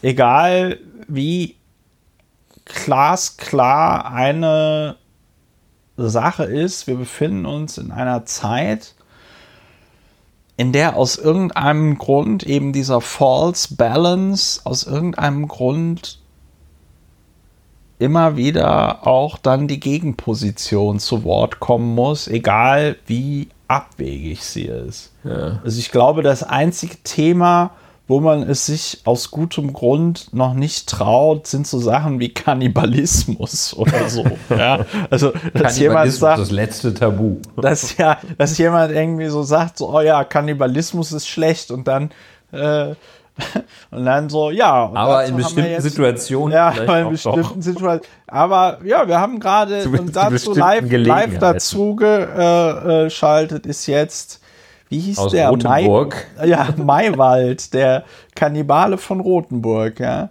So, also, ähm, das ist so, das, das, das ist so eines der wenigen letzten Tabus, ja.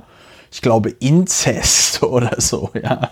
Nö, wobei Inzest ist äh, ja gar nicht, also Inzest ist ja der Klassiker, kennen wir ja alle. Äh, weiterhin eine Straftat, Beischlaf unter Verwandten. Und äh, das wird ja nun tatsächlich auch diskutiert, bis hin zum Bundesverfassungsgericht. Ich sage ja, wieso, wenn die, wenn die da Bock drauf haben, dann sollen die es halt machen. Ne? Und äh, warum auch nicht? Und ähm, ja, ja, das ist kein Tabu. Also, aber Kannibalismus stimmt ja, dir zu. aber ich würde jetzt mal, ich würde jetzt mal, ja, das kann natürlich sein, dass das unter Juristen äh, und JuristInnen und ähm, Leuten, die gerne so ein bisschen Denksport machen, kein Tabu ist.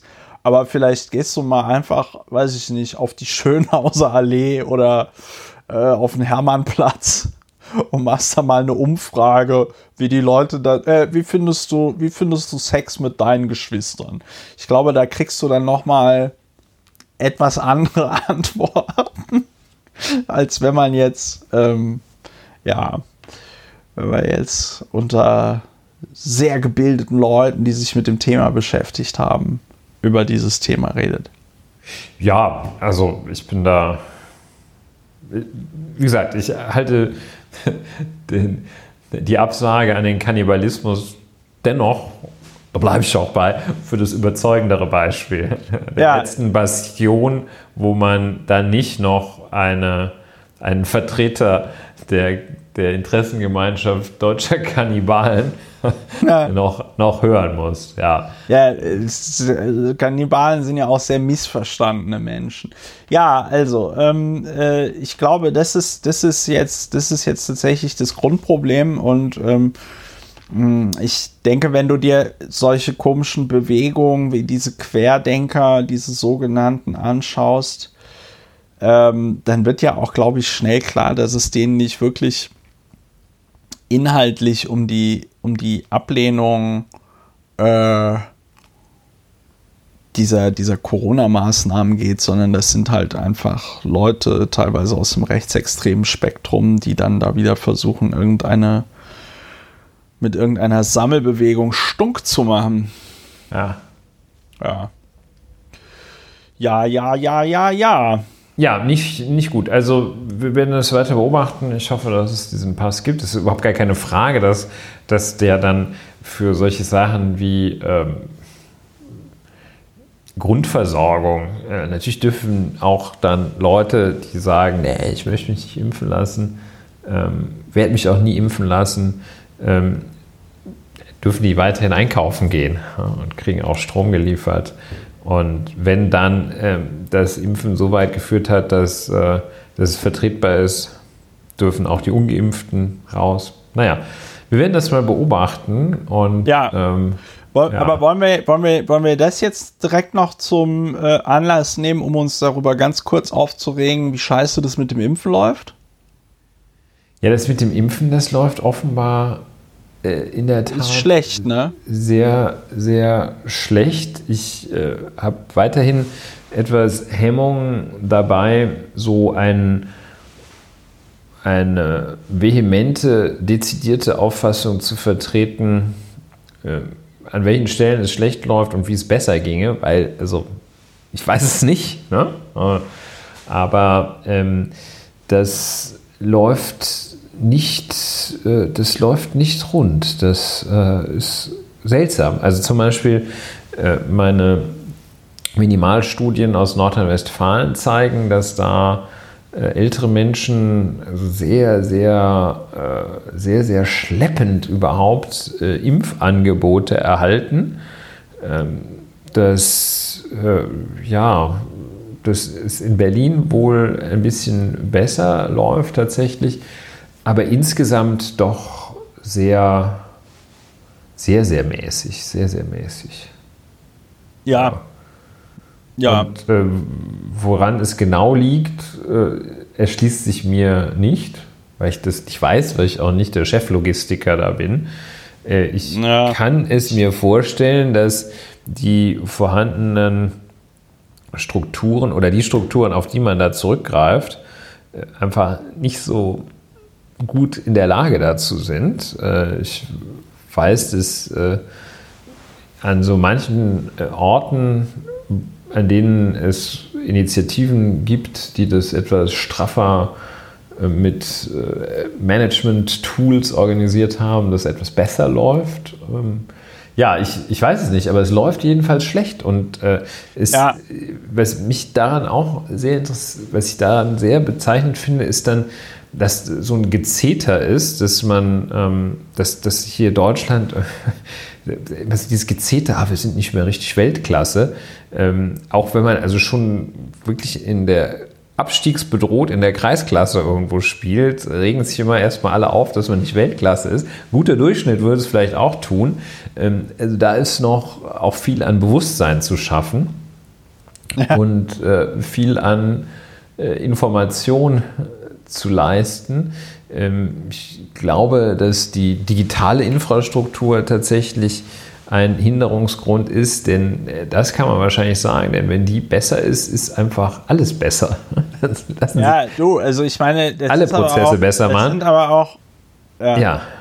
Nee, weil du ja gerade von NRW gesprochen hast, ich habe da ja auch noch Verwandtschaft, ne? Aber ja. das ist halt, das ist halt, der, die, es ist die, der die Regierung, der Laschet, der Laschet, der Laschet, der, der, der Laschet, der hat, ähm, da haben die dann, da haben die dann in NRW gesagt, so ja, also äh, um die Impfungen und alles so, ne, kümmert sich halt die Kassenärztliche Vereinigung. Ja. Ja, nur Problem, Kassenärztliche Vereinigung hat sowas noch nie in ihrem Leben gemacht. Ja, also so Termine vergeben und sonst irgendwas. Wir haben andere Leute, ich glaube Schleswig-Holstein hat das so gemacht, die haben einfach, äh, ich, ich, weiß nicht, ob es auch tatsächlich Eventim ist oder so eine andere Firma, die so Ticket, äh, so Tickets verkauft. Ja. ja. Die, haben, die sind dann einfach auf die zugegangen und haben gesagt, ey, hör mal, könnt ihr das für uns machen? Dann haben die gesagt, ja klar, das ist ja, also ob du jetzt einen Impftermin quasi in deinem Ticketing-System irgendwie verballerst oder ob du da irgendwie das, äh, die Karten fürs Billie Eilish-Konzert äh, äh, raushaust, das ist ja das ist ja dasselbe. Und vor allen Dingen haben die auch eine technische Infrastruktur. Hier Stichwort Billie Eilish. Die haben auch eine technische Infrastruktur, die dazu in der Lage ist, innerhalb von wenigen Sekunden 12.000 Anfragen auszuhalten. Ne? Weil so ist das, ne? wenn da gefragte KünstlerInnen äh, äh, Konzerte in Deutschland machen, dann wollen halt alle Fans sofort das Ticket irgendwie haben. Ne? Und äh, ja. die kriegen es ja auch hin. So, das heißt, wir haben ein, wir haben ein System, äh, oder sagen wir mal so, wir haben ein, wir haben ein Problem, die Vergabe von Terminen ja, das ist technisch, organisatorisch, ist das alles gelöst. Und dann gibt es auf dem Markt, dem berühmt-berüchtigten, gibt es Anwendungen. Und statt dass das Land NRW da jetzt hingeht und sagt, hier, äh, liebe Firma XY, ihr macht hier diesen Ticketing-Spökes seit 2000 Jahren, wie wäre es, wenn ihr jetzt die, ähm, äh, die, die, die die Impftermine vergebt. Und ich meine, Klammer auf, ne, dass das, dass das Land NRW keine Skrupel hat, Aufträge in Millionenhöhe, in zweistelliger Millionenhöhe an vollkommen fachfremde Unternehmen zu verteilen. Ne? Da haben sie ja in der Vergangenheit bewiesen, Stichwort von Lag, Klammer zu. Ja, und stattdessen sagt das Land, äh, ja, hier, Kassenärztliche Vereinigung, macht ihr das mal. Ja. Und, die, und, und bei der Kassenärztlichen Vereinigung sitzt jetzt die Frau Müller-Lüdenscheid, das habe ich nämlich im WDR gesehen, aber auch sehr tragisch. Da sitzt die Frau Müller-Lüdenscheid den ganzen Tag am Telefon und wird dann von Leuten, die irgendwie nach zwölf Stunden in der Warteschlange durchkommen, äh, beschimpft, weil sie keine Impftermine mehr hat. Und ja. Also da können alle möglichen Leute was dafür, aber eben nicht die Frau Müller-Lüdenscheid die da einfach nur sitzt Im und versucht, ihren, Callcenter der Kassenärztlichen im Call, im Vereinigung. Callcenter der Kassenärztlichen Vereinigung, wo man sich echt so denkt, oder was heißt Mann, wo ich mir echt so denke, ey, Junge, Junge, Junge, Junge, Junge, das hätte man aber auch alles irgendwie ein bisschen intelligenter lösen können. Ne? Gut, aber äh, so. Und jetzt der zweite Punkt, weil du ja gefragt hast, äh, ja, du magst ja. Ja. noch kein Urteil bilden, was die Gründe da sind. Also ich vermute mal ganz stark, ein Grund ist, wenn du einen Impfstoff herstellst und die Firma, die den Impfstoff herstellt, eine US-amerikanische ist, dann ist irgendwie ein bisschen klar, dass natürlich ein Großteil des Impfstoffs in den USA landet. ne? Äh, Die USA impfen ja auch vor allem Dingen mit dem Impfstoff hier von äh, Pfizer BioNTech. Und ähm, ich weiß Ja, jetzt Moderna, nicht, ne? die gen genaue Quote ist ja auch Moderna, genau. Und, oder sagt man Moderna? Ich sag Sagt man modern, Moderna? because, weil ich dann, moderner dann, sag, bin. ich- dann sage ich, dann sag ich auch Moderne. Also, und äh, jedenfalls USA 66,46 Millionen verabreichte Impfdosen. Und äh, Deutschland halt 5,54 Millionen. Ne? Das ist der Faktor 100. Zehn. Nee, Zwölf. 10. 10, 12. 12. Kopfrechnen um diese Uhrzeit, schwierig.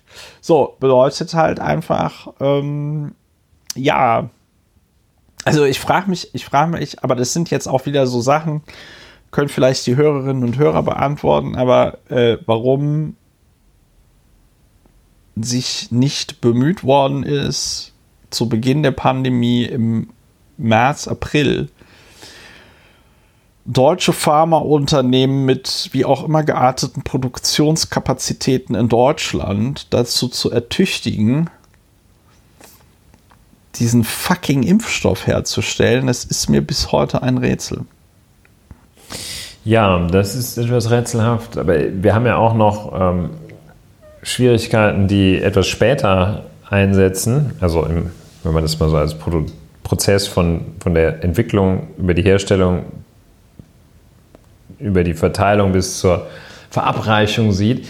Es zeigt sich ja auch, dass äh, gleichzeitig erhebliche Überkapazitäten da sind, äh, Ja. in großen Mengen Impfstoffe nicht genutzt, die da sind, äh, nicht Ja. genutzt werden. Das liegt aber laut Süddeutsche Zeitung angeblich daran, dass man es in den Bundesländern versäumt hat, die Leute der Kategorie 2, die dann jetzt also auch mit dem AstraZeneca-Impfstoff geimpft werden sollen, einzuladen.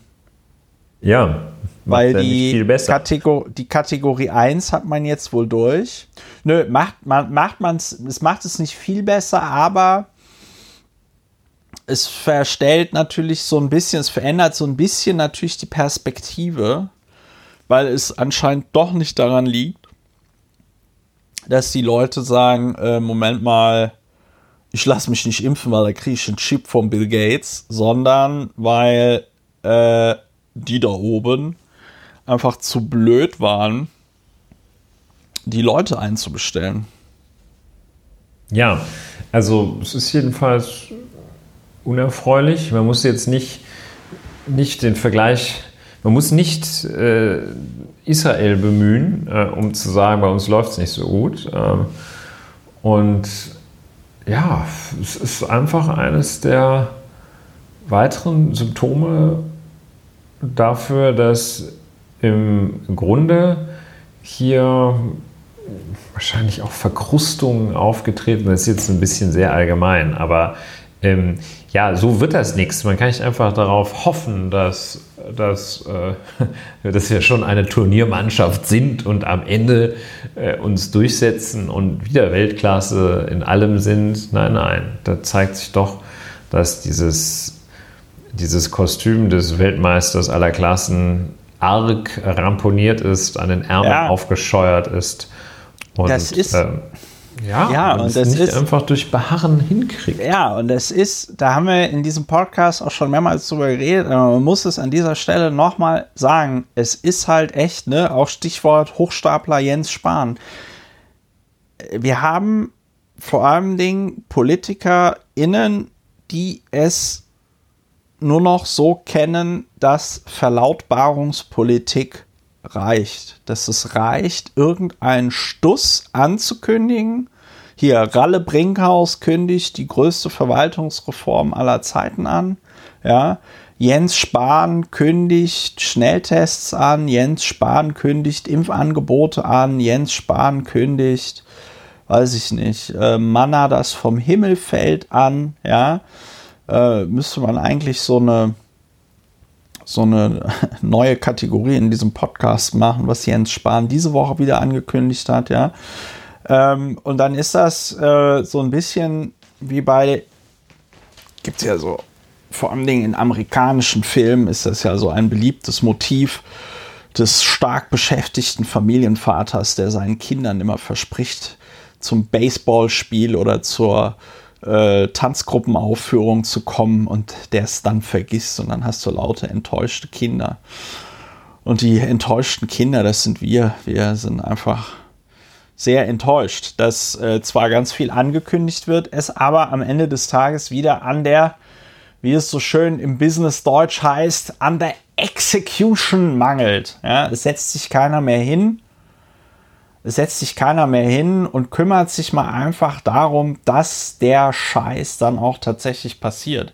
Also ich meine, was für eine Peinlichkeit ist das bitte, dass du zu einem konkreten Datum, wie es Jens Spahn gemacht hat, ankündigst, dass es kostenlose Schnelltests gibt und dann eine Woche bevor es passieren soll, sagt die Bundeskanzlerin, hurra, ach doch nicht, äh, weil Ist halt nicht. Hat der Jens nicht seine Hausaufgaben gemacht. Ist noch nicht durchgeplant. Sorry. Ja, ist in der Tat ähm, auch, auch die Maßnahmen, die jetzt nicht im Zentrum der, der unmittelbaren Corona-Virus-Bekämpfung stehen, äh, wie zum Beispiel ähm, Ausweichmaßnahmen in Schulen, dass diese Schulen, dass da so doch auch so ein paar äh, Rechner zur Verfügung stehen und so, das, das geschieht ebenfalls nicht. Und das ist, das ist sehr bedauerlich. Und äh, dass die Gesundheitsämter da immer noch irgendwie ein, eine Infektion in 16 Tabellen, davon drei wahrscheinlich handgeschrieben eintragen müssen, das ist auch sehr, sehr sehr misslich und das kriegt man natürlich auch nicht. Äh, das kriegt man natürlich auch nicht, diesen Mangel an Infrastruktur, äh, den kriegt man halt nicht, äh, den kriegt man tatsächlich nicht innerhalb eines Jahres behoben. Und das, aber es gibt auch nicht erkennbar die Bemühungen, außer eben ja, der Einzige, der sich sagen. wirklich bemüht, ist halt Ralf Brinkhaus. Und, ja, also unser Mann in Hollywood. Und also ich sehe jetzt auch nicht, dass das, also für mich gefühlt kam jetzt auch, dass ähm, jetzt die, soll man sagen, die Monstranz die in Gestalt des, der Schnelltests, die kam jetzt für mich gefühlt auch etwas überraschend, dass das jetzt das neue, der neue Goldstandard ist. Jetzt wird es also plötzlich so gemacht. Ja? Und äh, das jetzt, also für mich gefühlt seit ein paar Tagen, ist der Schnelltest, das die Wunderwaffe, die V2 Naja, auch, der Pandemiebekämpfung. So, sa- sagen wir mal, ja, Entschuldigung, aber als jemand, der so Komm, ich habe dir den Ball auf den äh, Elfmeterpunkt äh, gelegt. Also äh, V2, der, also sagen wir mal so, ähm, Scheiße, das- Entschuldigung. Hab ich dich aber erwischt jetzt. Da hast du mich jetzt echt erwischt, weil der, der, naja, der Vergleich ist schräg und ich erkläre dir auch Ja, warum. der weil, Vergleich ist auch weil- das ist eine reine Metapher. Don't quote me on the, on the Ja, okay, okay, okay. Also ich sag mal ich, so. Ich, will, ich möchte es nicht so, vergleichen. Ich nehme es zurück. Ich nein, nein, pass auf. Ich möchte jetzt auch wo nicht ich dir recht, vergleichen. doch, wo ich dir recht, doch, wo ich dir recht geben würde, würde ich sagen, dass der Propagandaerfolg von Schnelltests und der V2 ungefähr gleich hoch ist. Aber wenn man sich die V2 anguckt und was sie machen sollte, ja, und wenn man dazu im Vergleich sich die Schnelltests anguckt und was sie machen sollten, muss man einfach sagen, da gewinnen die Schnelltests, weil die sind wirklich gut. Und ähm, die, die waren Thema. Ich, ich habe mich nicht richtig ausgedrückt. Ähm, Ja. Ich möchte nicht die epidemiologische Wirksamkeit ähm, von Schnelltests diskutieren, kritisieren oder gar in Abrede stellen, ja, sondern äh, dass dieses Instrument plötzlich auftaucht und ähm, das im zweiten Jahr der Pandemie. Äh, das wundert mich. Und dass die, dass die Herangehensweise ansonsten eben das auf Sicht fahren ist. Ich glaube, Söder hat es auch ausdrücklich gesagt, wir müssen auf Sicht fahren. Ähm, prima, vielen Dank. Ähm, dass, äh, dass das die Herangehensweise ist, das äh, stört mich daran. Ne? Dass dann Ja. so, ähm, Jetzt, als wäre es gerade aus des Zauberers Hut als Kaninchen entsprungen, kommt der Schnelltest um die Ecke. also der Punkt ist ja der, dass es die Schnelltests seit Oktober letzten Jahres gibt. Ne? Ja. Und Leute wie ich machen äh, hinter den Kulissen äh, überall auf allen möglichen Ebenen, also sowohl auf Landesebene als auch auf Bundesebene, habe ich ganz dolle Werbung für diese Schnelltests gemacht. Insbesondere auch, weil es ja diesen Text von einem Harvard-Epidemiologen gab, über den wir hier auch in diesem Podcast schon gesprochen haben, der einfach mal ausgerechnet hat, dass es äh, sehr einfach ist tatsächlich, äh, zumindest theoretisch, diese Pandemie innerhalb von wenigen das Wochen ja zu der Punkt. beenden, wenn nämlich alle diese Schnelltests anwenden. Das ist und der Punkt. statt, Ja, und statt Ja, dass sich also- dann die Politik hinsetzt und sag ich mal, da sind wir jetzt wieder beim Thema Execution. Ne? Der Jens Spahn, der liest von Schnelltests und denkt, ach toll, äh, Schnelltests, die kommen ja aus der Steckdose, kommen ja aus dem Geldautomaten. Ne? Da bestellen wir jetzt einfach Schnelltests. So einfach ist es äh, äh, äh, nicht. Und dann hätte man sich im Oktober oder im Grunde genommen hätte man sich schon, bevor die Dinger marktreif sind, mit den Firmen, die sowas herstellen, weil das war ja schon länger im Gespräch, weil das sind ja teilweise auch aktiennotierte Unternehmen, die dann sowas in der Pipeline haben und die dann da, sag ich mal, ihre Anleger ähm, äh, bei, bei der Stange halten wollen und so, ja. Ähm, da hätte man sich frühzeitig mit diesen Unternehmen, also genauso wie man sich bei den Impfstoffen frühzeitig mit Unternehmen hätte zusammensetzen müssen, hätte man sich also frühzeitig auch wegen der Schnelltests dahinsetzen müssen. Und das ist anscheinend alles nichts geschehen. Es gibt Schnelltests. Man kann sie im Internet auch bestellen. Das ist ja der Punkt, den ich nicht verstehe. Dass es dann immer heißt, ja, Selbsttests, die müssen erst für den Heimgebrauch zugelassen werden. Du kannst auf so Webseiten gehen und dann bestellst du die Dinger einfach, ja. Also, und das sind jetzt auch keine komischen, weiß ich nicht, Webseiten im Dark Web, wo du mit Bitcoins bezahlen musst oder so, sondern das sind ganz normale so Medizin unter, also Medizinbedarf Medizinprodukte. Unternehmen, Medizinprodukte, Ja. Hersteller. Vertrieb, ja, Hersteller weiß ich Ja, noch anyway. Jedenfalls Ähm, du, ja, du, du Punkt ka- ist klar. ka- kannst dir die Dinger, kannst dir die Dinger halt einfach kaufen, ne? Und die Dinger funktionieren und das ist auch gut. Und weil, und es klappt wieder nicht wegen, wie gesagt, Execution.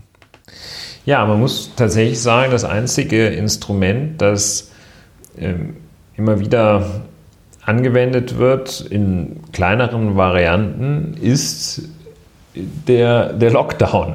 Und ja. der hat nun in der Tat den großen Nachteil, dass er dass er ein flächendeckendes Instrument ist und ja, sehr ist halt die, das ist halt wie mit der Pumpgun. Sehr breit streut, ja, genau. Ja. Thema Pumpgun ne? oder Gießkanne oder whatever. Für die Pazifistinnen ja, unter uns. Es ist halt äh, die Gießkanne. Und nicht ja, es ist halt so, der als präzise die präzise Lösung, dass du sagst, hier, äh, ja, und so weiter. Das ist halt so, also, als würdest du jemandem, der sagt, ich, ja. Äh, das ist halt so, als würdest du jemandem, der sagt, ich habe Zahnschmerzen, jedes Mal das komplette Gebiss rausziehen und sagen, ja, irgendeiner von denen wird es ja schon gewesen sein. Ja. Und das ist echt, das ist echt bitter und das ist das, wo ich vorhin meinte, da werde ich zum Wutbürger. Ja, das da wird ich zum tatsächlich Wutbürger. gefährdet natürlich auch die Und- Akzeptanz der, äh, der wohlmeinenden und äh, einsichtigen. Ich bin jetzt wirklich das der. gefährdet das auch irgendwann. Ich bin jetzt, sagt, nee, ich bin jetzt also- wirklich der aller, allerletzte, der äh, jetzt anfangen würde, irgend so einen populistischen Scheiß zu propagieren, äh, weil jetzt gerade schwierig ist und so, ne? Aber ey, bei, bei so einer schreienden Inkompetenz, du willst sie ja alle schütteln. Willst sie ja alle schütteln. Es gab mal so Und- einen Moment, ähm, also einer der Momente, die jetzt im Nachhinein natürlich auch nicht, aber einer der Momente, die ganz gut aussahen, war die Corona-App. Ja. Äh, Die ist aber ja auch, äh, glaube ich, komplett wirkungslos. äh, Ja. ähm, Das hast du versunken. sehr schön gesagt. Und ähm, ja, das war ein kurzer Lichtblick, aber auch nur ein Strohfeuer.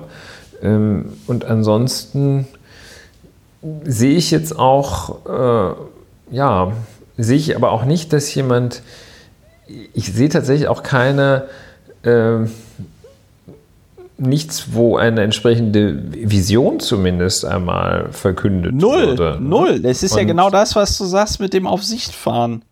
Und das ist, ja, das ist bedauerlich. Dafür wären ja eigentlich die Grünen, äh, wären doch, wären doch der Naja, ich weiß zumindest, dass sich die, ich dafür. weiß zumindest, dass sich die Grünen in Berlin wirklich sehr intensiv um diese Schnelltests äh, äh, äh, bemüht haben. Ähm, ob die Grünen es jetzt tatsächlich besser oder schlechter gemacht hätten, äh, vermag ich nicht zu urteilen. Es wäre unredlich von mir, wenn ich jetzt behaupten würde, dass sie es tun würden. Aber was ich echt erschreckend finde, jetzt mal wirklich unabhängig vom politischen Lager, ist diese Unfähigkeit der deutschen Politik, auf krisenhafte Situationen zu reagieren. Ich stelle mir die ganze Zeit vor, scheiße, was passiert denn eigentlich, äh, wenn jetzt irgendwo ein Atomkraftwerk nochmal explodiert? Ja, Oder wenn es nochmal irgendwo ein Hochwasser gibt, was ja sehr wahrscheinlich ist. Oder wenn es diesen Sommer, was auch sehr wahrscheinlich ist, sehr viele Waldbrände geben wird, angesichts der Tatsache, dass irgendwie der größ größte Teil des deutschen Waldes nach zwei, drei Jahren Dürre vollkommen kaputt ist. Ja, Waldbrand ist ja so ein bisschen Old Economy. Das kriegen die vielleicht noch ganz gut hin. ne? Da kommst du mit so einem technisch sehr schön äh, konstruierten und instand gehaltenen riesen Feuerwehrauto, das die längste Fontäne der Welt pustet. Das wird wahrscheinlich noch ganz gut laufen. Aber sobald du irgendwo einen Computer brauchst, wird es eng. Wird Und, es- äh, das es- Feuerwehrauto, das braucht auch kein, das braucht, du brauchst nicht an jedem Feuerwehrauto Internet 5G. Und äh, das ist vielleicht für solche konventionellen Sachen klappt es vielleicht noch. Ne? Aber alles, alles, wofür du Internet brauchst, das klappt hier nicht. oder, oder eine stabile Handyverbindung, das klappt alles nicht. Ja, das ist äh, in der Tat so ein bisschen, nicht so ein bisschen, das ist, das, wir hatten es auch schon häufiger, das ist so etwas deprimierend, wo man sagt, Mensch, was soll das denn? Man kommt sich so ein bisschen blöd auch vor, dass man hier, dass man äh, irgendwie so lebt und ähm, ähm, dass alles nicht richtig klappt. Ja. Also das heißt, nee, dass ja. alles nicht richtig klappt, war jetzt so daher gesagt, so unkonzentriert, aber ähm, dass auch nicht irgendwie, dass das ausgebaut wird, dass nicht äh, dafür gesorgt wird, dass die digitale Infrastruktur verbessert wird. Ähm, welches Bundesministerium ist denn eigentlich dafür zu. Ach ja, Ach ja, an der Ondi. der Andi. Ja, aber das ist also, ähm, ja. Es Ja, ist, das ist doof. wie, wie, ne? wie, Das wie, du, wie du sagst, doof. es ist, es ist unschön und doof und man bleibt halt ratlos zurück. Und ich glaube, ein Punkt, der wirklich wichtig ist, wenn wir jetzt noch in der ersten Welle wären, ja, wenn das jetzt hier noch immer der März oder der April 2020 wäre, dann würde ich sagen, komm, geschenkt, ja. Am Anfang von so einer Extremsituation, da weißt du nicht, ähm, was du tun sollst, ne? Aber dass wir jetzt im Jahr zwei dieser Pandemie sind, äh, dass auch Millionen von Euro für irgendwelche Beraterinnen und Berater ausgegeben werden, alles Mögliche.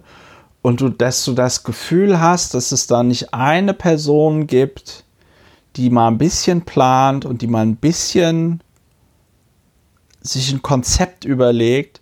Ja, weil Peter Altmaier hat sich neulich mit so Vertretern von so Wirtschaftsverbänden äh, äh, getroffen, auch zu so einem Gipfel. Gipfel. Und man einigte, man einigte sich daraus, jetzt ein Konzept entwickeln, einen Stufenplan entwickeln zu wollen, äh, wie, man, äh, wie man eine Öffnungsperspektive liefern könnte, wo ich mir so gedacht habe, so, oh, ey, Jesus fucking Christus, das kann, das kann nicht sein. Und das ist halt, wir haben mal ganz am Anfang dieser Corona-Pandemie gesagt, Corona wirft wie ein wie so ein Brennglas, Brennglas. den Fokus auf die Dinge in der Gesellschaft, die nicht mehr funktionieren. Und das ist halt eben kumulativ. Und wir sind jetzt seit, ich weiß es schon nicht mehr, ich glaube Ende, Anfang Oktober war der Soft-Lockdown oder so, ja.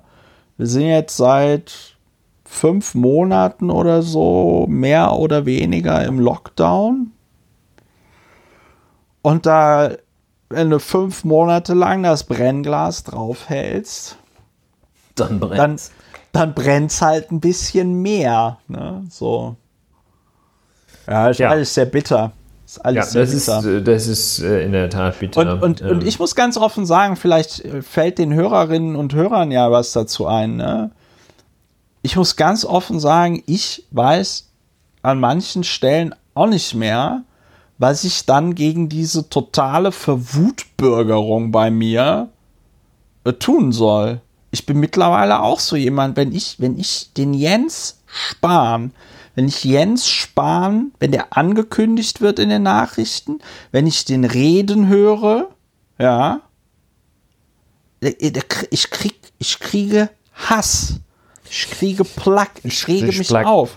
Ich krieg Plack. Der war neulich, der war neulich, war der, ich weiß gar nicht mehr, in was für einem Zusammenhang, der da auf irgendeinem so Podium beim, bei irgendeiner Veranstaltung im Bundesgesundheitsministerium saß. Das war vor, vor wenigen Wochen.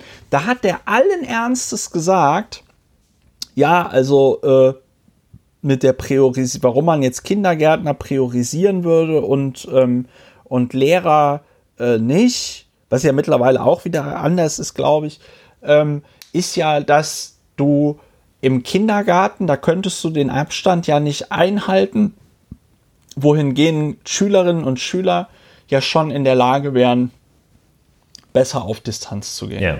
Das hat er sinngemäß gesagt. Das sagt er ohne Scheiß ein Jahr, nachdem irgendwie die Wissenschaft zum 5000. Mal festgestellt hat, dass es sich bei diesem Virus um ein fucking Aerosol handelt. Ja, das ist, das mit dem Abstand kannst du in der Pfeife rauchen. Es ist in der Luft. Es ist im Raum. Und dann ist es egal, ob das ein Raum voller Kinder ist, voller Kleinkinder oder voller pubertierender Heranwachsender. Ja, es ist scheißegal. Und der Okay, Typ glaube, als geworden, ja. Bundesgesundheitsminister sitzt da allen Ernstes und sagt, ja, im Kindergarten ist halt mit dem Abstand einhalten ein bisschen schwierig. Ja. Was macht der beruflich? Wofür wird der bezahlt? Es ist unfassbar. Es ist wirklich unfassbar. Ohne Spaß. So. Das Einzige, was man zu seiner Ehrenrettung vielleicht sagen könnte, ähm, er ist es nicht allein, aber äh, ja, er hat also schon einen guten Anteil. Ja, ja. Es, gibt ja, es gibt ja den schönen Spruch, ne? A-Leute stellen B-Leute ein, B-Leute, C-Leute, C-Leute, D-Leute, aber äh, äh, C-Leute nie B- oder A-Leute. Ne? Und wenn ich mir vorstelle, also wir haben ja jetzt, wir haben ja jetzt äh, eine Arbeitsprobe des äh, äh, Gesundheitsministers Jens Spahn in den letzten äh, Monaten äh, erhalten. Wenn ich mir vorstelle, dass dieser Typ Personal einstellt oder irgendwelche ja, irgendein Inner Circle um sich ähm, um sich schart, äh, ich weiß, ich weiß nicht, was das angesichts der Brillanz ihres Chefes weiß ich nicht, was das für Leute sein sollen. Ja, mit diesem Gedanken müssen wir, glaube ich, uns, uns und die Hörer langsam entlassen. Ja, wir, wir entlassen uns jetzt. Äh, ich verabschiede jetzt die Hörerinnen und Hörer, obwohl ich gerade noch mal so richtig schön auf 180 bin. Ja, ich denke, diesen Moment, dieses Momentum sollten wir hier das sollten wir nutzen. einfrieren und nutzen. So, Liebe Hörerinnen und Hörer, das war die 90. Folge von Lauer und Wena, dem Podcast zur Bewältigung der Gesamtsituation. Ich hoffe, es hat euch gefallen. Ähm, empfehlt uns weiter. Unterstützt diesen Podcast. Die Informationen stehen auf der Webseite. Wir freuen uns immer über Feedback und Anregungen. Aufregungen. Seid vorsichtig, äh, bleibt gesund, schützt euch und eure Lieben. Und dann hören wir uns demnächst wieder, wenn es wieder heißt Lauer und Wiener, Podcast zur Bewältigung der Gesamtsituation. Macht's gut. Tschüss. Tschüss.